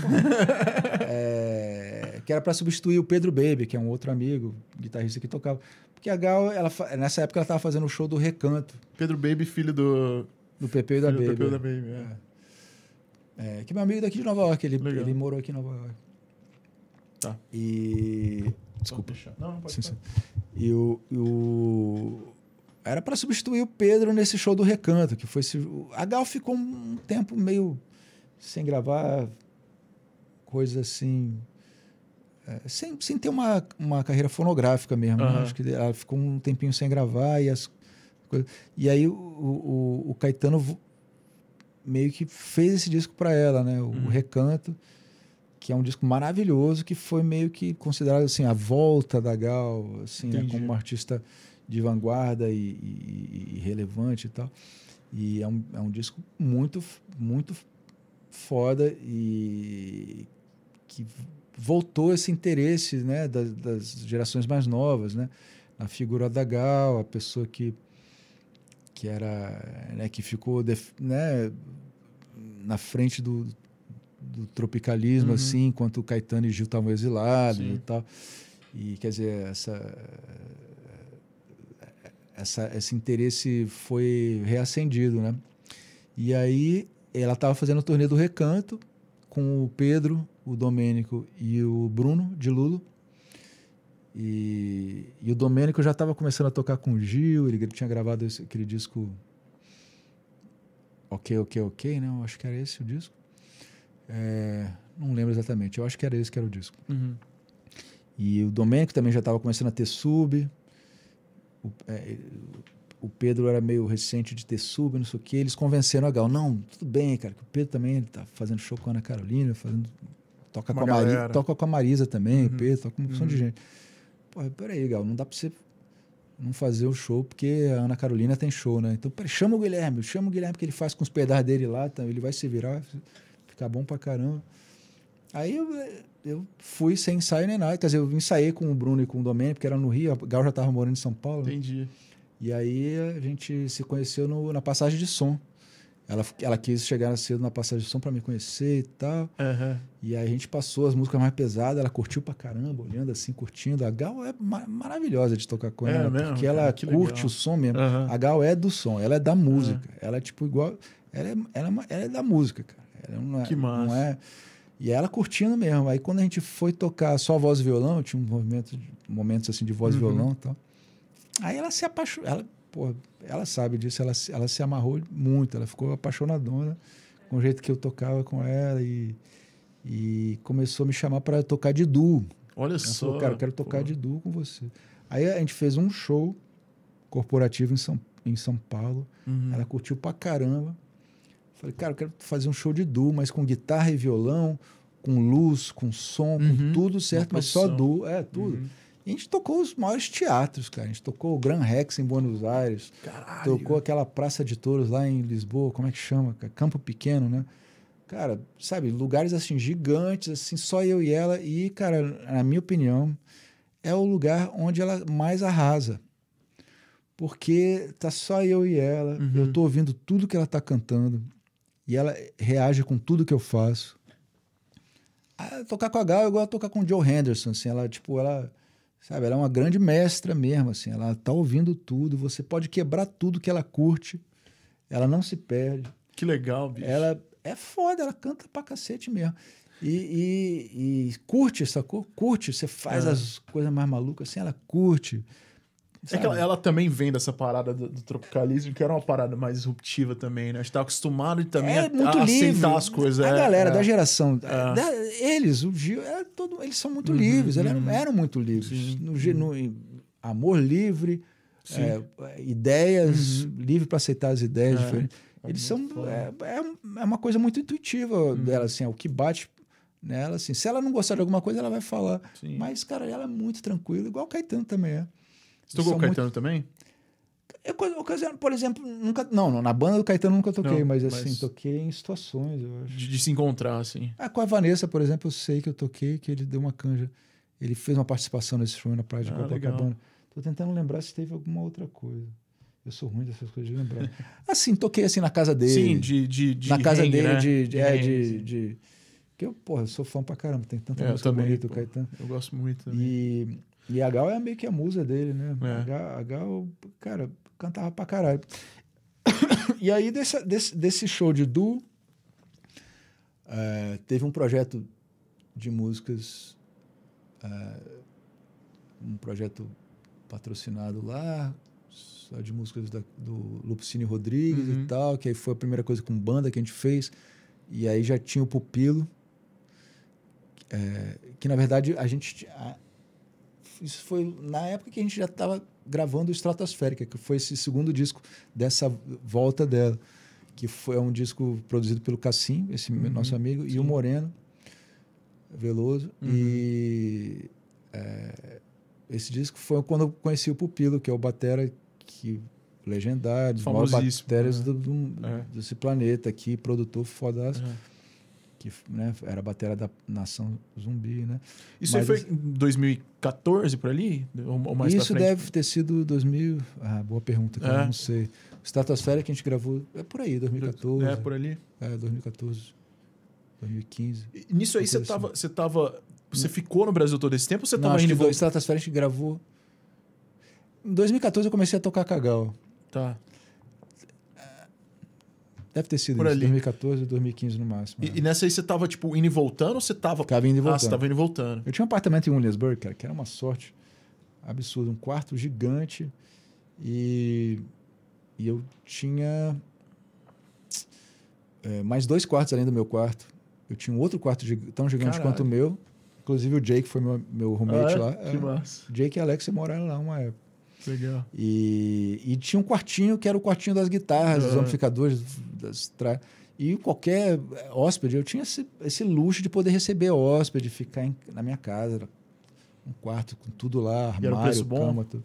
Preço maravilhoso, cara. Que massa. Cara, Sorte, hein? Não, não é sorte, é porque eu cheguei lá É. quando o negócio era uma- um par de. Era uma coisa horrível. Quando che- bairro. chegou lá, tudo era mato, né? Que a galera fala.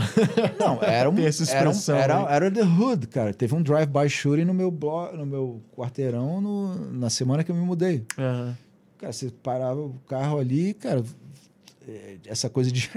Ainda existia essa coisa de roubar som de carro, né? Pra Aham, caramba. Caralho. Cara, o carro, meu roommate era. Eles arrombavam semana sim, semana não. É mesmo. Ah, porra, Williamsburg era uma, era uma coisa horrível, É, cara. aqui é shopping Mas, né? uma coisa horrível assim, em termos, mas assim, os, os lugares eram muito legais, Uhum. só que eram mais espalhados, Sim. assim. É, e, e, cara, você podia sair sozinho, você conhecia uma galera muito maneira. Tinha um, assim, um senso de comunidade, porque não era muita gente, né? Uhum. E quem tava lá era artista. Sempre teve essa pegada É, era- de ter essa galera. Cara, tinha mais, né? Até hoje em dia, quem, que artista que tem dinheiro pra continuar morando em Williamsburg? É, difícil. Alguns poucos, né? A gente vai, graças a Deus, a gente vai ficando mais velho e vai ganhando mais dinheiro também. É, Eu- eu- é, antes da pandemia, eu estava morando em East Williamsburg, que, era, que é onde eu sempre quis estar, Pô, na é verdade, que é caralho. a, a parte italiana, né? Uhum. É, eu sempre eu morava na parte porto-riquinha dominicana, assim, e ficava olhando a parte italiana, pô, queria morar aqui e tudo. Porra, porque o meu quarteirão era um lixão, cara. A galera jogava tudo no, no, no, no- chão no chão. E não passava caminhão de limpeza também, não, cara. Aonde, mas era barato, né? É. Cê- Williamsburg era horrível, cara. Era tão engraçado. Você mora onde hoje, mais ou menos? Em Greenpoint. Ah, você mora em Greenpoint. Porra, região Maravilhoso. excelente, cara. É, Ali é, é- muito legal. É, subiu tipo, de vida, subiu de vida, vai. Que bom. Cara, Greenpoint é maravilhoso. Ali- Naquela época não era tanto, mas assim, hoje em dia É porque o Williamsburg também não era maravilhoso. Então, claro que o Greenpoint não ia ser, mas assim, esses lugares que eram. Sabe ali Waterfront em Williamsburg? Uhum. Ali- aquilo ali era um lixão, cara. É mesmo. Era um Waste Management Company. Caralho. Que tinha um- Isso em 90 e poucos ali. Não, isso daí era Meados de 2000, 2000, 2000, é. 2000, 2002, 2003, Caralho. 2004. É, é, tinha um pier abandonado que tinha afundado, assim, tinha collapsed. Uhum. E aí, no fim do pier, ficava a galera, os porto-riquenhos, velhinho, Pescando. pescando. Eu levava o violão, ficava ali, era um lixão. Você tinha que pular, você tinha que ir por baixo da cerca de um Waste Management Company. Hoje em dia é Waterfront de Super Williamsburg. Que é, badalado. que é, é, que é, é playboyzão. É, então, e, e, e, e Greenpoint tem uns parquinhos assim, sacou? Só que com menos gente. Uhum. Não devia nem É. tá, nem estar falando isso aqui. Não, mas é. Ah, cara. Tudo bem, eu tô Aí brincando. tem o, tem o McCarran, McCarran Park ali que é Ah, bom. McCarran Park, é. É, tem é, outros Williamsburg. Greenpoint. É, É, tudo, tem- é tudo ali perto, cara. Eu tô muito perto de onde eu morava antigamente. Só eu, que- graças a Deus, eu nunca eu fui muito longe. Eu morei ah, ah, em Greenpoint, morei em Bushwick, morei em Whistler. Desculpa. Morei em Williamsburg, Bushwick, East Williamsburg, agora estou em Greenpoint. Você ficou meio ano que... passado eu, eu morei num lugar bem ruim, ah, em Bed-Stuy, apesar Ah. de eu gostar muito de Bed-Stuy, mas ali eu morava bem na Atlantic. Ixi, ali eu tô ligado. Era bem, bem ruim, é cara. Eu tive várias situações traumáticas. Ano passado foi bem difícil. É mesmo, cara. É, ali eu... Foi- Mas foi aquela volta da pandemia, Sim, né? A gente é. tava assim, cara, vamos nessa, vamos falar sim pra tudo e vamos sobreviver. É, mas né? Voltando as coisas, né? troncho, né? Assim, meio louco. Cara, porque não tinha o mundo como a gente conhecia, não, não, não voltou, né? Então a Sim. gente tava fazendo gig em bar e não sei o quê, e máscara pra caramba. E, e- e é isso, cara. Tipo, vamos lá, vamos falar sim pra tudo, vamos dar um Aham, jeito de pagar o aluguel. E como que é a sua rotina hoje, nesse momento? Eu não tenho muita rotina, não. É.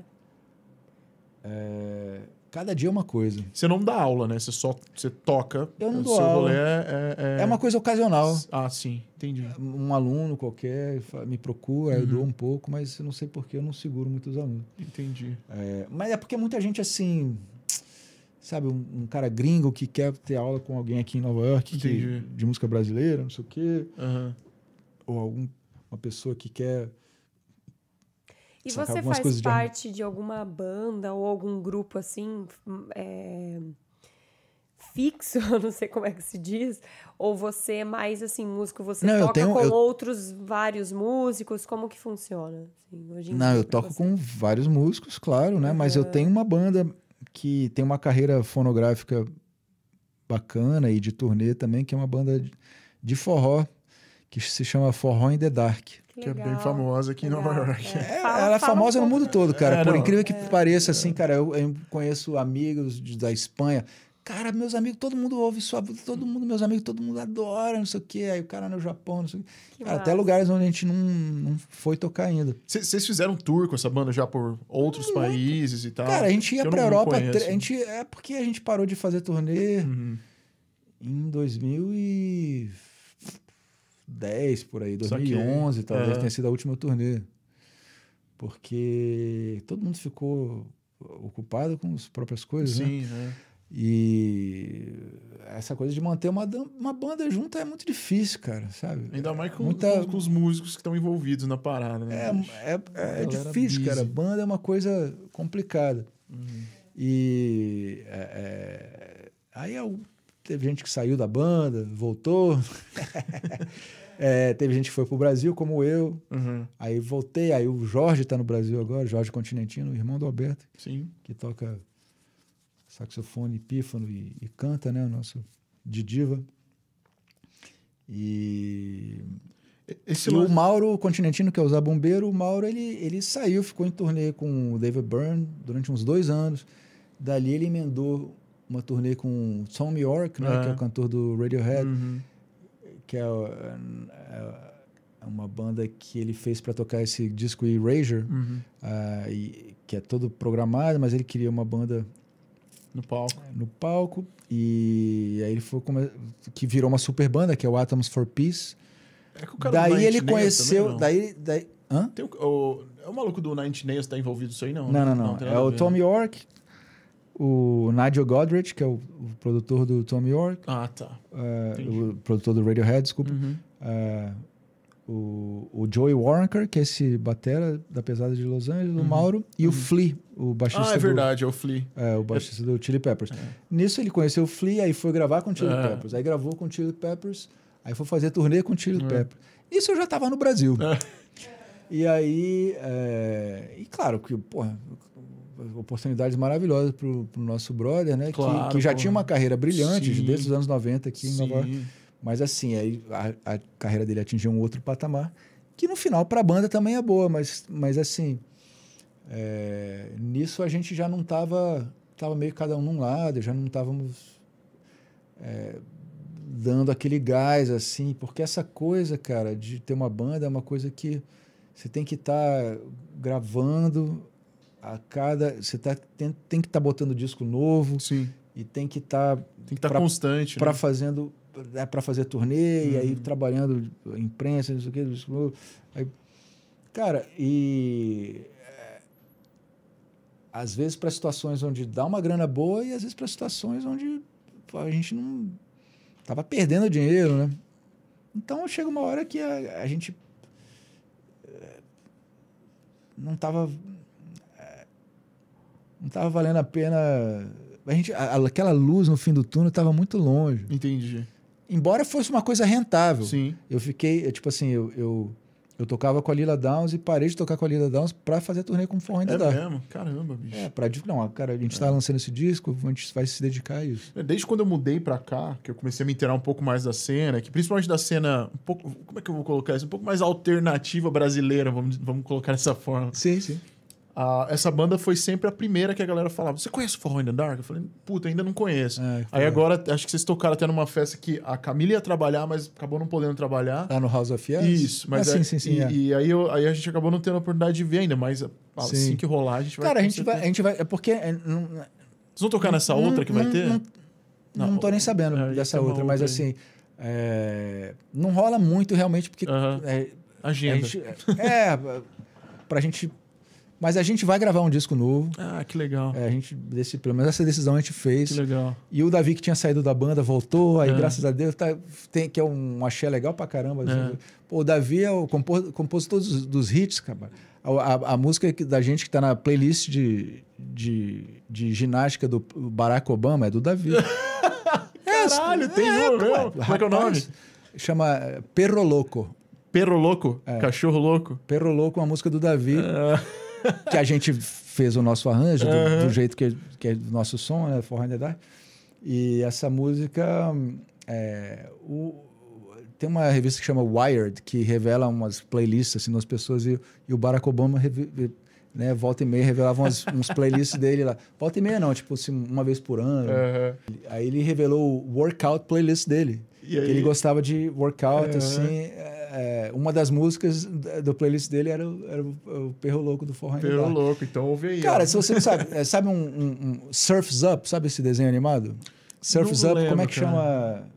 Tirando Onda. Tirando onda. É um desenho animado dos pinguins que surfam. Uhum, uhum, tem a música sei. do Forró in the Dark nesse negócio. É mesmo, cara. Cara, o Forró in the Dark é estourado, rapaz. Você não tem que- é, Preciso ouvir. Não conheço, não. Preciso ouvir mais. cara, tem Preciso- a versão, conhecer, na a versão de Asa Branca que o David Byrne fez, é, que tá no nosso disco no, no Bonfires of São João.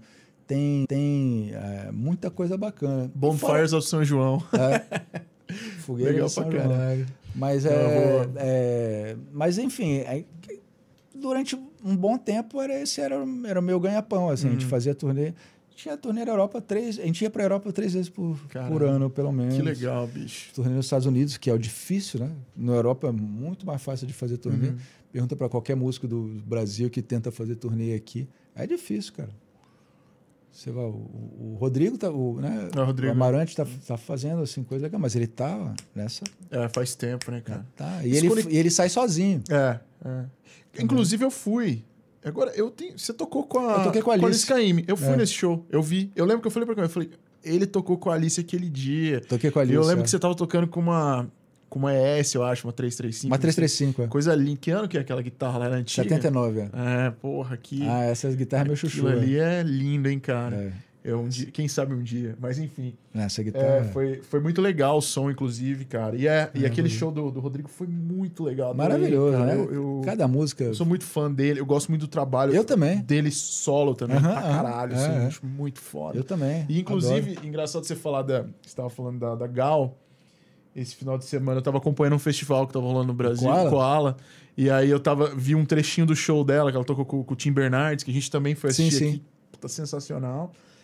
E o Rodrigo também. Eu O assisti o show dele é, é. inteiro. O com a Alberto tá tocando com, com o Rodrigo. O Alberto Continentino, tocando baixo com o Rodrigo. Ah, que legal. É. Que legal. Ah, é, eu acho que eu, acho que eu lembro dele, dele apresentando, inclusive, a banda. Que Pedro bacana. Sá tocando guitarra. Sim, é. é tá, o- tá o Rodrigo Meus- Barba na bateria. O Barba na bateria. Então, cara. Mas voltando essa parte lá do, da, da Gal, aí você gravou o disco lá em do, meados Gravei de o 2000. Estratosférica e Aham. saí. E, e aí a gente começou a fazer turnê do Estratosférica, né? Uhum. E aí continuou rolando é, é, o, o show de duo Uhum. e o Estratosférica. Com banda daí, o Stratosférica, É, aí eu né? fazia os shows de duo e fazia os shows com banda. Uhum. O Estratosférica era esse disco, esse show que tinha músicas do disco e, e algumas músicas meio que baseadas naquela onda e tal. Uhum. É, o Marcos Preto, que é esse, esse. Eu e Marcos começamos a trabalhar com a Gal ao mesmo tempo. E a partir disso, ele, ele que era um jornalista de música, um desses assim que, que foi demitido assim, na, na época que todo, Aham. né, da Folha de São Paulo e tal.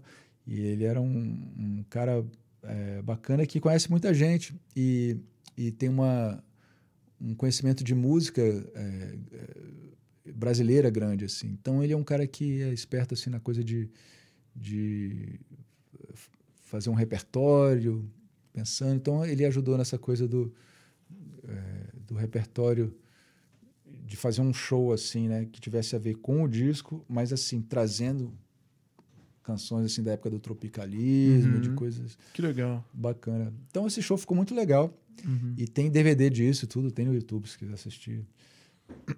Eu vi que você tocou com a... Ah, sim. Eu, eu acho que você tocou com a Elza também, né? Eu vi uma parada sua você gravando eu, com eu, ela. Eu, sim, sim, sim. Porra, que legal, hein, bicho? Não, eu fiz duas coisas diferentes com a Elza.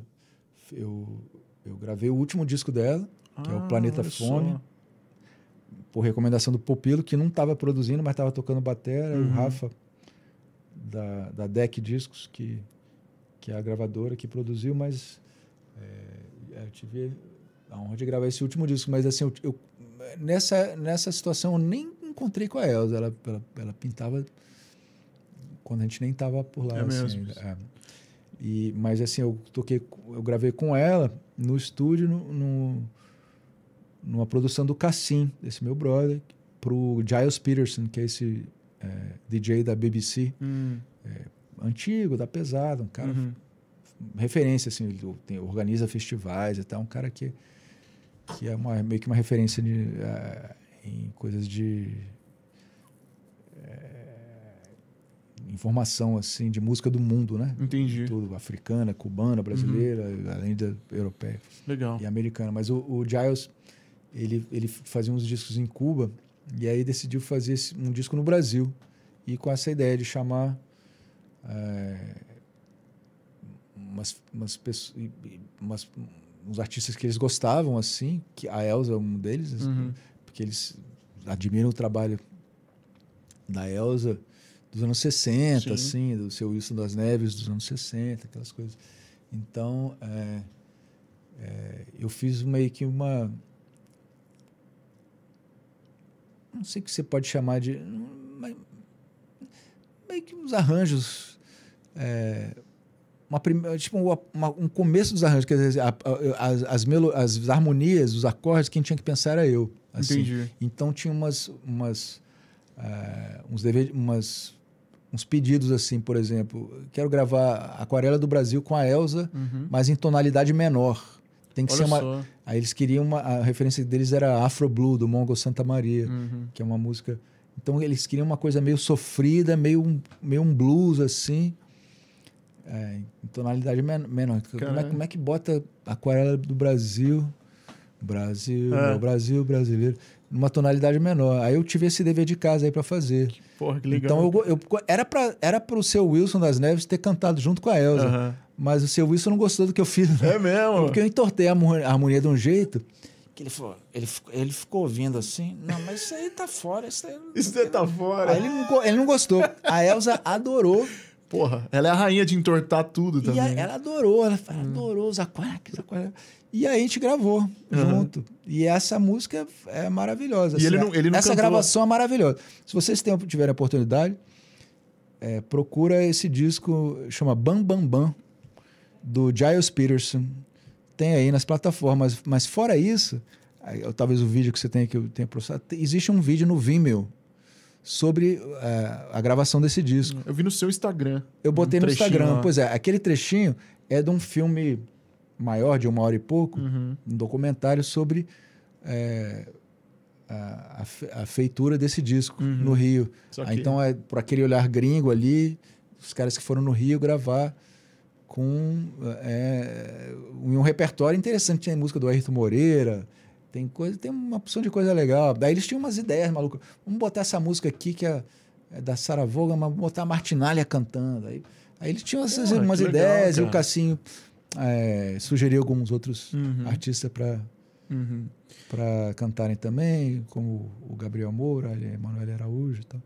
O- Hoje, hoje você tá. Você ainda tá trabalhando com alguns artistas no Brasil? Como é que tá essa sua situação agora? Assim, como é que você tá? Hoje nem tanto. É. Depois que depois que eu voltei assim, depois da pandemia, não muito assim, não mas eu acho que essas portas não estão Sim, fechadas. com certeza não. E assim, é, pintando coisa, eu estando Uhum. no Brasil, com certeza rola. E, e tem coisas assim que eu ainda tenho interesse de fazer no Brasil. Uhum. Tipo o quê? É, Acho que é Não melhor não, pode falar. beleza. Mas enfim, mas por exemplo, tem um amigo, um grande amigo de Belo Horizonte, que é um super produtor, que é o Robertinho Brant. Eu sempre é, gravo com ele, Uhum. sempre então assim, eu, eu gravei com ele esse ano. É, ele é sobrinho do Fernando Brant, que é o grande parceiro do, do Milton, né? Uhum. Márcio, diria que o Márcio Borges, o Fernando Brant e o, Você ainda tem o Ronaldo, o e o Toninho? Ronaldo Basso são os caras, os principais parceiros do Milton, né? O Fernando Brant é só para completar, Não, desculpa. é, o, o Robertinho é um cara da minha geração, assim, que é meio que um cara que, que segura essa bandeira do, do clube da esquina, Sim, assim, ainda, aham. sabe? Que é um cara como. Ele é- já vem da família do Fernando Brant e conhece o Milton desde que é- nasceu Uhum. e conhece todos os. E, e- e conhece bem a música, conhece as harmonias. E ele é um super produtor e, e, e- e sempre tem projetos diferentes que eu vou para lá e gravo bastante com ele. Eu passo, assim, sei lá, quatro dias, a gente grava vinte e tantas músicas, Porra, sabe? É um legal. negócio. Aham. em, porra, envereda lá no estúdio dele e fica gravando. E esse último projeto é um, vai ser o segundo disco que ele está fazendo pro tio, que são só de músicas do tio, sabe? E assim, é- e ele, sabe, faz uma super banda, bota o Wagner Tiso para fazer arranjos de cordas é, foda e chama assim, sabe, grandes nomes, Djavan, Mônica Salmaço, e, cara, acho melhor nem ficar revelando muito o nome aqui, tá não, bom. porque é. é, ele ainda está no processo Tá- tá de fazendo, mas o disco passado tem, sabe? Já, já tá aí, dá para escutar nas plataformas e tal, e tem uma opção de gente Tem- foda, tem um- assim, de, porque né, cada, cada canção ele, ele convida um artista Sim, diferente para gravar. E, ah, na, na verdade, esse tá sendo um. Na verdade, desculpa. Não, fica... Falei totalmente errado. Não é nada disso, desculpa aí, Robertinho. Não é Clube Bom. da Esquina. É, é- é- não é sobre o Fernando Brant. É, esse disco é uma comemoração dos 50 anos de Clube, do da, Clube da Esquina. Esquina, que legal. E aí a ideia dele é colocar assim: tá, vamos, vamos chamar o Toninho, mas o Toninho não vai cantar a música do Toninho, o Toninho vai cantar a música do Beto. Ah, que legal. Aí o Lô não. Lô- crossovers, Lô- assim, aí, os aí, sabe? Aí o Flávio Venturini não vai cantar Música dele. música dele, vai cantar a música do Toninho, Aham. sabe? E sabe, e, é, dando essa misturada. E tá bonito o disco, É. cara. Eu, esse disco eu, porra, eu me amarrei assim, pirando assim, não, vamos pirar nesse som de guitarra. Já gravei com dois amplificadores na sala e já é, indo coisa diferente, sabe? Saindo de uma coisa, uma Aham. sonoridade diferente que só acontece aqui, outra coisa acontece do Que legal. então, quando o cara for mixar, eu indiquei um amigo lá de BH, que é o Leonardo Marques, que é um super é, produtor que está fazendo a história dele lá em Belo Horizonte. A galera sai do Rio, sai de São Paulo para trabalhar com, no estúdio dele lá em Belo Horizonte. Uhum. O cara tá arrasando. E aí eu falei, cara, não mixa com o Léo, cara. Que esse legal, cara. que o Léo, e ele é super novo. O Léo é de uma banda é, que chamava Diesel, do começo. Eles tocaram no Rock in Rio de. Rock in Rio, era Rock, era, era Rock in Rio ainda, no- aquele que foi assim, em 99, em 2000, uma coisa assim. Eu lembro dessa banda aí. É, foi, era a banda que, tipo assim, da galera, assim, que eles escolheriam uma banda do. Pra, tal. E, a- e essa banda era uma banda da pesada, só que eu acho que eles tinham um som meio grunge, assim, na época que meu grunge tava meio que nos últimos. Meio caindo, né? É, Ah. é, f- naquele último fôlego, assim. E aí eles tiveram uma, uma, uma história, assim, meteórica. Tiveram quase para fechar com, com, com Chris Blackwell, né? Eu acho. Os cara, Chris Blackwell foi o cara que descobriu o Bob Marley. O cara, um- um- um cara, eu acho que era o Chris Blackwell mesmo. É, e foram morar em Los Angeles, mas assim, várias coisas deram erradas e tal. E é, o Léo acabou voltando para Belo Horizonte, começou a produzir, tá com o estúdio da Pesada e tá fazendo várias coisas legais.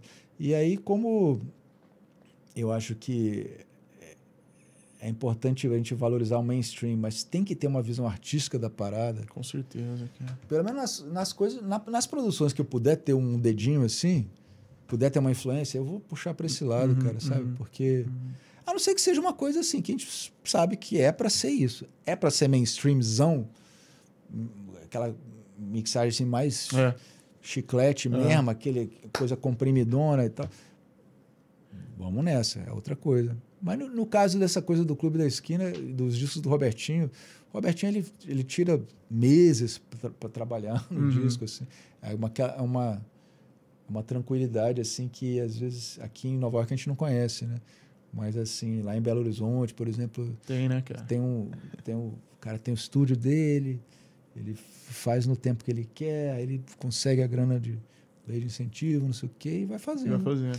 E graças a Deus tem essas coisas de lei de incentivo, porque, né, pô, se for deixar tudo, cara, porra,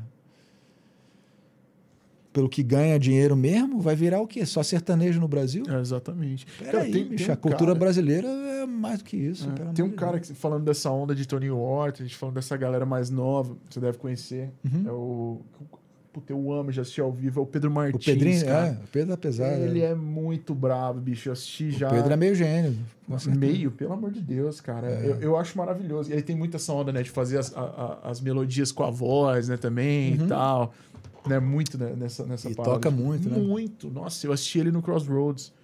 Ah, sim. Lá no. no em, em- foi em Dallas, no Texas. Foi, Foi Dallas. animal, cara. Animal. Tava ele e o. E o Daniel? Daniel. Ah, Daniel Santiago. É, o né, Daniel. Santiago. Puta músico também. Foda. Foda. Foda, foda. Foda. Cara, é. Acho que a gente, pra fazer um podcast, você tem que fazer cinco podcasts pra, pra ter tanta É história muita que você história, tem. É e, muita história. é. e, e- mas assim, queria saber é, agora quais são os seus planos futuros. Eu até eu ia te perguntar se você tem. Se já, você tem algum disco gravado seu, instrumental, e você tem plano de gravar mais. Como é que tá essa, Sim. nessa aí? É, sim, tem um disco que foi lançado que chama Air. Uhum. É, inclusive, a- a coisa. Eu nunca corri atrás disso, mas preciso. É, eu, como eu sou um pouquinho mais velho, eu, eu- quando eu lancei meu disco, eu era o único Guilherme Monteiro. Hoje em dia, na coisa de stream, Hum. Tem outros Guilhermes Monteiro, Guilhermes Monteiros, né? Tem, outra- tem outras pessoas com o mesmo nome que eu que lançaram é, uma faixa aqui, outra ali, o disco e tal. E aí, na coisa de streaming, Spotify e tal, eles meio que aglutinaram todo Aham. mundo junto. Você tem que colocar no teu Linktree lá do seu Instagram, cara. Até tentei olhar hoje, não achei. Né? Que tem como você colocar lá uma, uma lista de links que vão direto pro seu. pro Não, seu é uma disco. lista de links que é um, um link só? Não, não. Eu, no nosso tem um, tem um link que quando você abre, ele abre uma lista de links. Ah, eu sei que. Cara, eu sou tão ruim dessa coisa. Depois eu vou te perguntar como é, É, não, foi. não. A gente. Depois eu te passo. Aí. Mas. É, Disco Air, você falou. é, chama Air esse disco. E esse disco, cara, já tem um tempo que foi lançado. Foi lançado em 2009. Uhum. E eu tenho um outro disco que tá pronto, mas que eu fiz assim no finalzinho, últimos dias de 2012. E aí eu fui para em 2013 eu fui pro Brasil e meio que não voltei. Hum. Então ficou essa confusão, mas aí, porra, será que não, quer dizer, não, em 2013 eu ainda estava terminando de gravar ele, gravando algumas overdubs e tal. Uhum. É, e aí mixei, masterizei e tal. 2014 eu devia estar com ele pronto. Mas eu tava lá no Brasil e tocando com a Gal e, e com essa, essa vida assim, não tava aqui. Eu achava que não tinha mercado para isso no Brasil, eu tinha que lançar ele aqui. Entendi. E para lançar aqui, eu tinha que estar por aqui para fazer show. Uhum. É, então fiquei enrolando, eu não lancei. E aí meio que voltei e falei, ah, beleza, vou lançar. Aí veio, veio a pandemia. Puta, E aí, cara, eu vou lançar ano que vem o, o segundo disco. que legal, Que eu cara. não sei como chama ainda, Uhum. mas aí vou ver se eu dou um jeito de, de me separar lá dos outros Guilherme Monteiros e colocar os dois juntos. E aí é uma confusão, porque aí eu participo de uma opção de gente, de, de disco de muita gente. Sim. Por exemplo, assim, se for dar um- uma pesquisa no meu nome assim no Apple Music, talvez no Spotify, acho que Apple Music com certeza, porque eu tenho Apple Music. Uhum. Aí me mostra outros discos que eu gravei, não muitos, na verdade, mas mostra do Duduca, por exemplo. E é, e é estranho confundir com outras pessoas, né? Que tem um outro cara que é cantor, compositor, nada a ver. Aí tem um outro cara que é baixista de Manaus. Aí tem outro que toca violão. De qualquer forma, a gente tá deixando o seu Instagram aí pra Ah, galera tá. dar Ah. uma olhada. Ah, massa. e aí, a partir daí, dá pra dar uma pesquisada e achar Sim, o não, seu, pelo né, Instagram, seu pelo trampo Instagram eu acho a melhor forma assim, de, Legal. de saber o que eu, tô, o que eu tenho feito e tal. Mas assim, o, o- ano que vem eu vou lançar esse disco. Que legal, o cara. segundo, Que com legal. certeza. E, e vai ter disco novo do Forró in the Dark também. Porra, e aí, isso aí. tomara que a gente consiga fazer turnê, assim. O Jorge, que, que é o nosso cantor, é, flautista e saxofonista, ele tá no Brasil e ele, e ele construiu uma casa para ele em Niterói, cara. No braço, construiu uma casa lá É perto mesmo? Aí teve um filhinho agora, durante a pandemia. Então tá, ele tá meio enrolado lá e tá trabalhando bastante. Ele toca com a Isa, Ah, que legal. lá, e toca com o Bala Desejo, que é essa, essa banda. Porra, eu preciso ouvir essa banda ainda, cara. Eu É. vi uma, uma ou duas músicas O Alberto uma... toca com essa banda, gravou com a É, banda. uma galera, fala- é um amigão meu, tava compartilhando todas as músicas. Eu falei, caralho, eu preciso ouvir isso aqui. Eu curto muito essa. Acho que eles têm uma parada meio influência de. Tipo uma onda meio psicodélica, assim, ou não? Tem, tem, Tem, né? tem meio, também. meio É, tropical, É assim. influência do Tropicalismo, É, que então. continua influenciando. Eu, eu curto. A Eu tinha uma banda muito psicodélica no Brasil, tá ligado? Legal. Totalmente nessa, nessa onda. Assim. Não, eles são, são uns- uma meninada talentosa que, que, graças a Deus, eu acho que aponta para um, pra um, pra um futuro bom da música brasileira. Que legal, assim. cara, Eu Acho que que, é, eu, eu- sou mais otimista assim até hoje em dia, sabe? É, eu, É. Eu, eu acho também, cara. Apesar de eu ter um, eu ser meio velho nessa coisa assim, a, a música que eu ouço, que eu curto mais, ela para ali pelos anos 70 É. e algumas coisas anos 80, anos 90, 2000. Todas as décadas tem alguma coisa que Sim. eu curto, claro. Aham. Mas eu acho que uma- uma- tem um número maior de coisas que eu curto que são dos anos 70 para trás, Uhum, sabe? uhum. Você ouve rock ainda ou não? Pra caramba. É, que que você, qual que é a banda de rock que você mais gosta, tirando Beatles? Não, Led Zeppelin é a melhor Pô, banda. do legal. mundo, é. Pô, eu também sou Led Zeppelin é a melhor fã. banda do mundo. Eu sou muito fã do Van Halen também. É mesmo, cara. Pô, Eu adoro Van Eu não consigo tocar nada eu daquilo. também não. Cara, por exemplo, Paco de Lucia, pra mim é um maior gui- guitarrista que já existiu, mas não toco nada de Flamengo. É. É, Van Halen, eu acho Van Halen 2 um álbum maravilhoso, Van Halen 2, que eu ouvia quando eu tinha 13 anos de idade, Sim. 12 anos de idade, né? E o som continua sendo uma coisa absurda. É. As Halen é músicas foda. absurdas e os caras tocam pra cacete. E aquele som, cara, porra, não... E, a- e aquela época era bom demais, porque se gravava em fita mesmo, É. sabe? Total. Se gravava uma performance. É. Tem um cara no E Brasil eu gosto de trabalhar. isso, assim. Ah, tem muita gente que Tem, tem o. Liciel, não sei se você conhece o Liciel. Não. Ele fica... Ele o fica... meu segundo disco eu gravei em É, fita. É, Então. esse disco que, que eu vou lançar ano que vem, eu gravei ele em fita. Hum. Mas aí a gente mixa no Pro Tools, né? Porque você, da fita você passa pro Pro Tools para poder mixar, aí você pode passar para fita de novo. É. Mas assim, a coisa de, de masterização, hoje em dia ninguém vai masterizar na fita, as pessoas vão masterizar. Então você vai digitalizar em algum momento. É, Mas assim, gravar na fita dá uma diferença ferrada. total. É, esse cara aí, na real... fica assim, quente, né, o som. Eu acompanho ele. ele. Ele tá fazendo agora o estúdio dele, ele migrou totalmente analógico. Ele nem mixa mais em Pro Tools. É tudo, tudo na mesa que ele, inclusive, construiu. É igual os malucos lá do Ah. Jazz is Dead, É lá. isso. Já ouviu falar? Sim, galera, tô lá de Los Angeles. Aham. É assim também. É não, tem, um- não tem um computador. Não tem no computador lá dentro também. É a mesma coisa. Esse cara, ele construiu um estúdio agora, lá em, é perto de Petrópolis ali. E a galera vai pra lá pra gravar desse esquema. E aí é ao é? vivo e tal. não é o PP, não, né? que- Não, ele chama Liciel, cara. Ele é um cara meio, Tá. meio gêniozão da Porque eletrônica, O PP assim. é um amigo da gente que, que fez um estúdio foda ali em. É... Oh, meu Deus do céu. Mas ali é mais pro lado de Teresópolis. É. Ali. Como é que Interior, chama? região do, do, do É, Rio ali também, na- das na montanhas. serra ali. Da serra. É, mas fez um estúdio foda e ele tava com uma gravadora bacana também, chama Rocinante. Ah, legal. Ele com um outro cara, que é um o Silvio. Silvio Fraga. E eles estão com produção de vinil também, esse mesmo Ah, que cara. bacana. São, eles que só tinham essa produção de vinil, sei lá onde, Manaus, sei lá onde. E um negócio que demorava pra caramba, a qualidade não era boa. Eles estão começando a produzir Pô, vinil. que massa. E o PP tem, tem um estúdio foda na Serra lá. Analog também. Esquemão. Não, a mesona, É, mas- analógica e tudo e tal, mas os caras trabalham Sim, com tem, computador. tem as duas coisas. Cara, é difícil a gente ignorar as vantagens que É. a tecnologia te oferece, cara. Como produtor, assim, É, sabe? é. Pra você editar uma coisa, pra você fazer Sim, qualquer coisa. Total. Pra mixar também. É. Dá pra fazer muita coisa bacana, cara. É, com, a, com, ah, com um computador. É. Mas o, o- Eu achei engraçada a coisa de voltar pro analógico, assim, porque. Tipo, o. O maluco que eu te falei não ia voltar, né? O, É, o- não, o- porque já o- passou o por Rudy, essa, Rudy né? Van Gelder, É. né? O cara vai falar, o quê? O cara já sofreu com isso aí, cortando fita e voltando. Nossa, o cara não vai, não vai voltar, cara. Foda. É, o- Mas eu entendo, eu entendo a premissa. Sim, assim, sim, porque sim. Tem o seu. é, tem- tem seu valor. Tem coisa ali que talvez se perca, não Hum. sei. Eu acho que se você gravar, cara, para mim a, prim- a coisa principal assim é é o jeito que eu gosto de gravar, que é todo mundo junto. Sim, ao vivo. Todo mundo junto ao vivo, você você capta a performance, né? Sim. Você não está captando, ah, esse instrumento aqui, esse instrumento aqui. aquele. Não, é uma energia que rola entre todo mundo que está ali naquele, naquela sala, né? Total. Tocando junto. Sim. É uma coisa que acontece no momento. E eu acho que você capta isso. E eu acho que as pessoas ouvem isso. Uhum.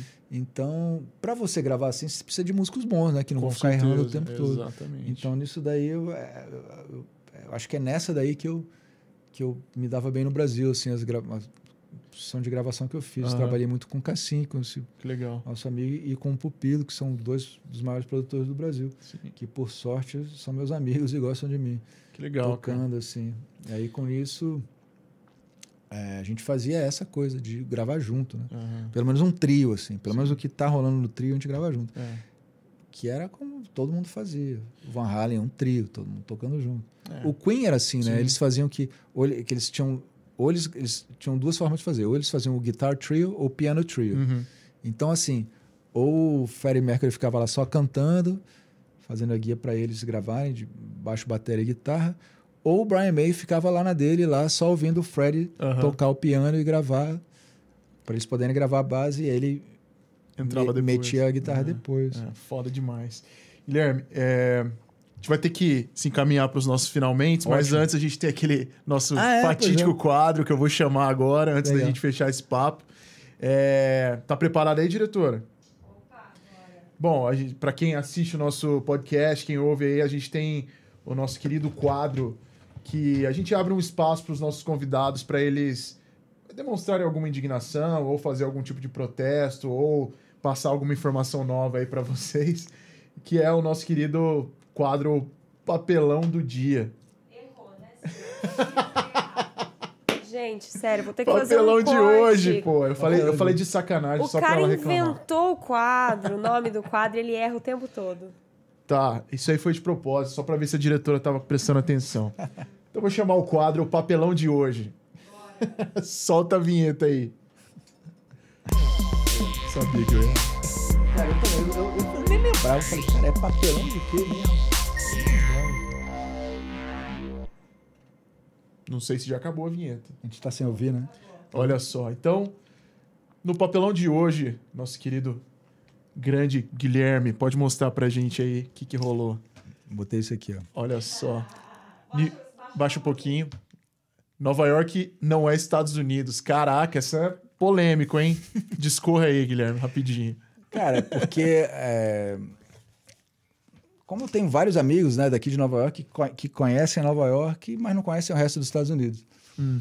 Eu cheguei em Nova York depois de ter morado nos Estados Unidos durante é, três anos.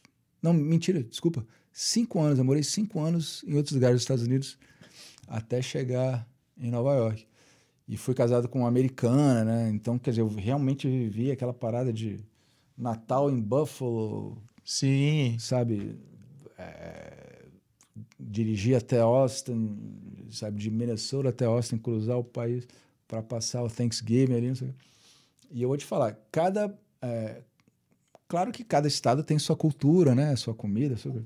Nova York, é, de uma forma geral, eu acho uma coisa diferente. Eu acho uma ilha cultural no meio dos Estados Unidos.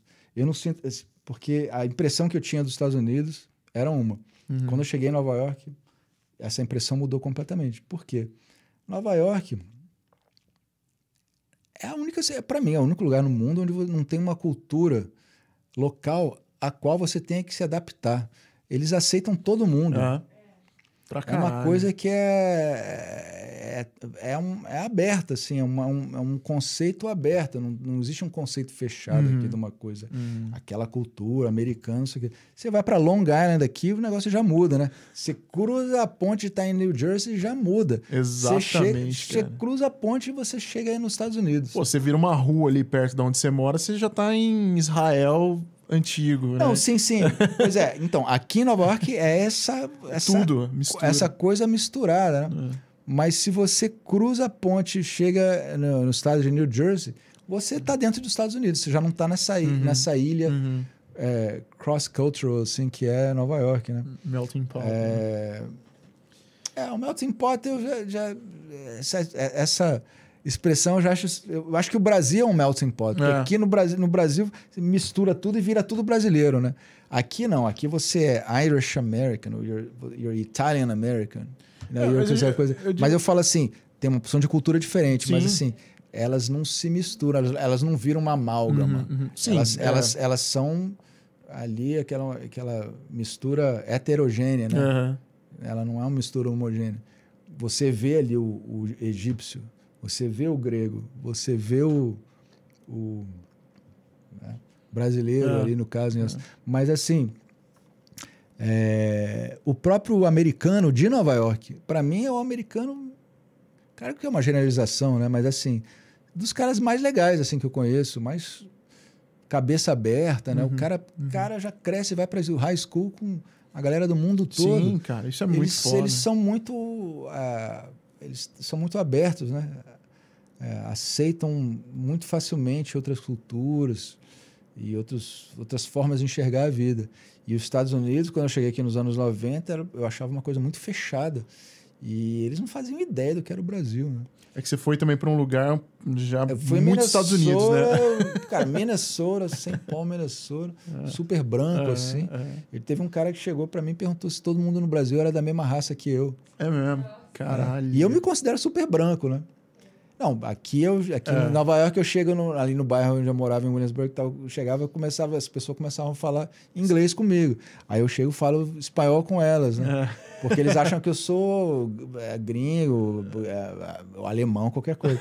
Aí eu falo espanhol. Cara, a vantagem de você falar espanhol em Nova York. Abre portas, cara. Cara, abre porta, É. as pessoas já te tratam Exato. melhor, já te vem- tratam com um sorriso.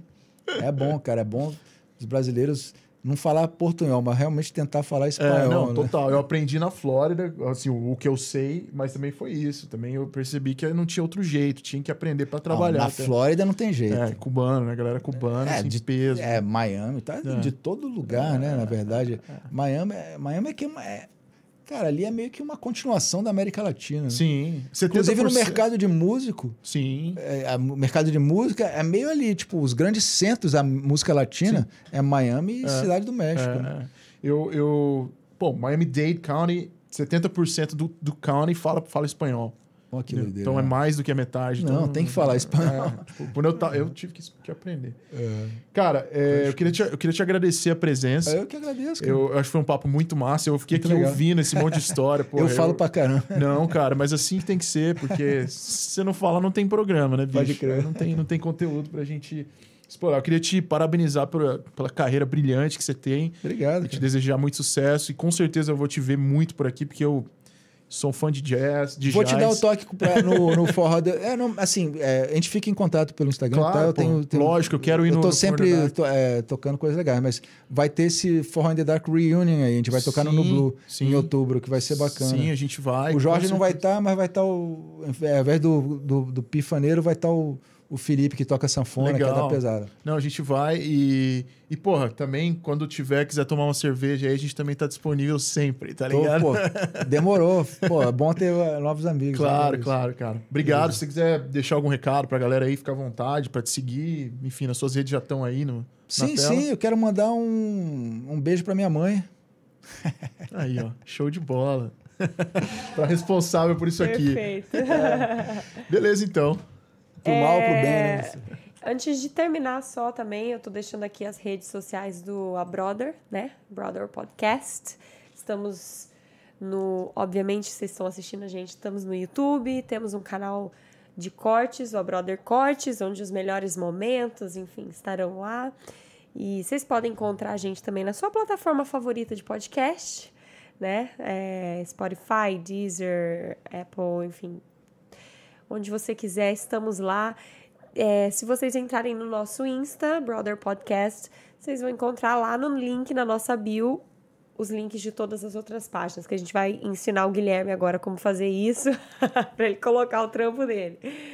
E é isso. Agradecer rapidamente a nossa parceira de hoje, Belpac. Se você quiser falar rapidinho, Isso João. aí. Esqueci de falar. Tava aí com a gente hoje. A Belpac Embalagens, para você aí que assiste a gente do norte nordeste do Brasil, tem um negócio e precisa de descartáveis em geral, né? É, para condicionamento de alimento, garfo, faca descartável, canudo, sacola, qualquer coisa que você precisar, entre em contato com a Belpac Embalagens. Eles têm uma, uma, uma sede em São Luís do Maranhão, uma em Belém do Pará, e atendem todo ali o norte nordeste do Brasil. E se vocês precisarem, Belpac Embalagem, entre em contato lá com eles, que eles podem te ajudar para ter os melhores produtos pro seu, pro seu restaurante, pro seu Seu negócio. comes e bebes, pra sua festinha de aniversário, qualquer coisa que seja, beleza? Perfeito. Acho que é isso. É Guilherme, isso. obrigado mais uma vez. Eu que agradeço. E é nóis. Obrigado, Camila. Muito obrigada, Guilherme. Obrigada pela presença. Obrigado, Camila. Valeu, galera. Beijo para todo mundo aí. Até a próxima. Fomos.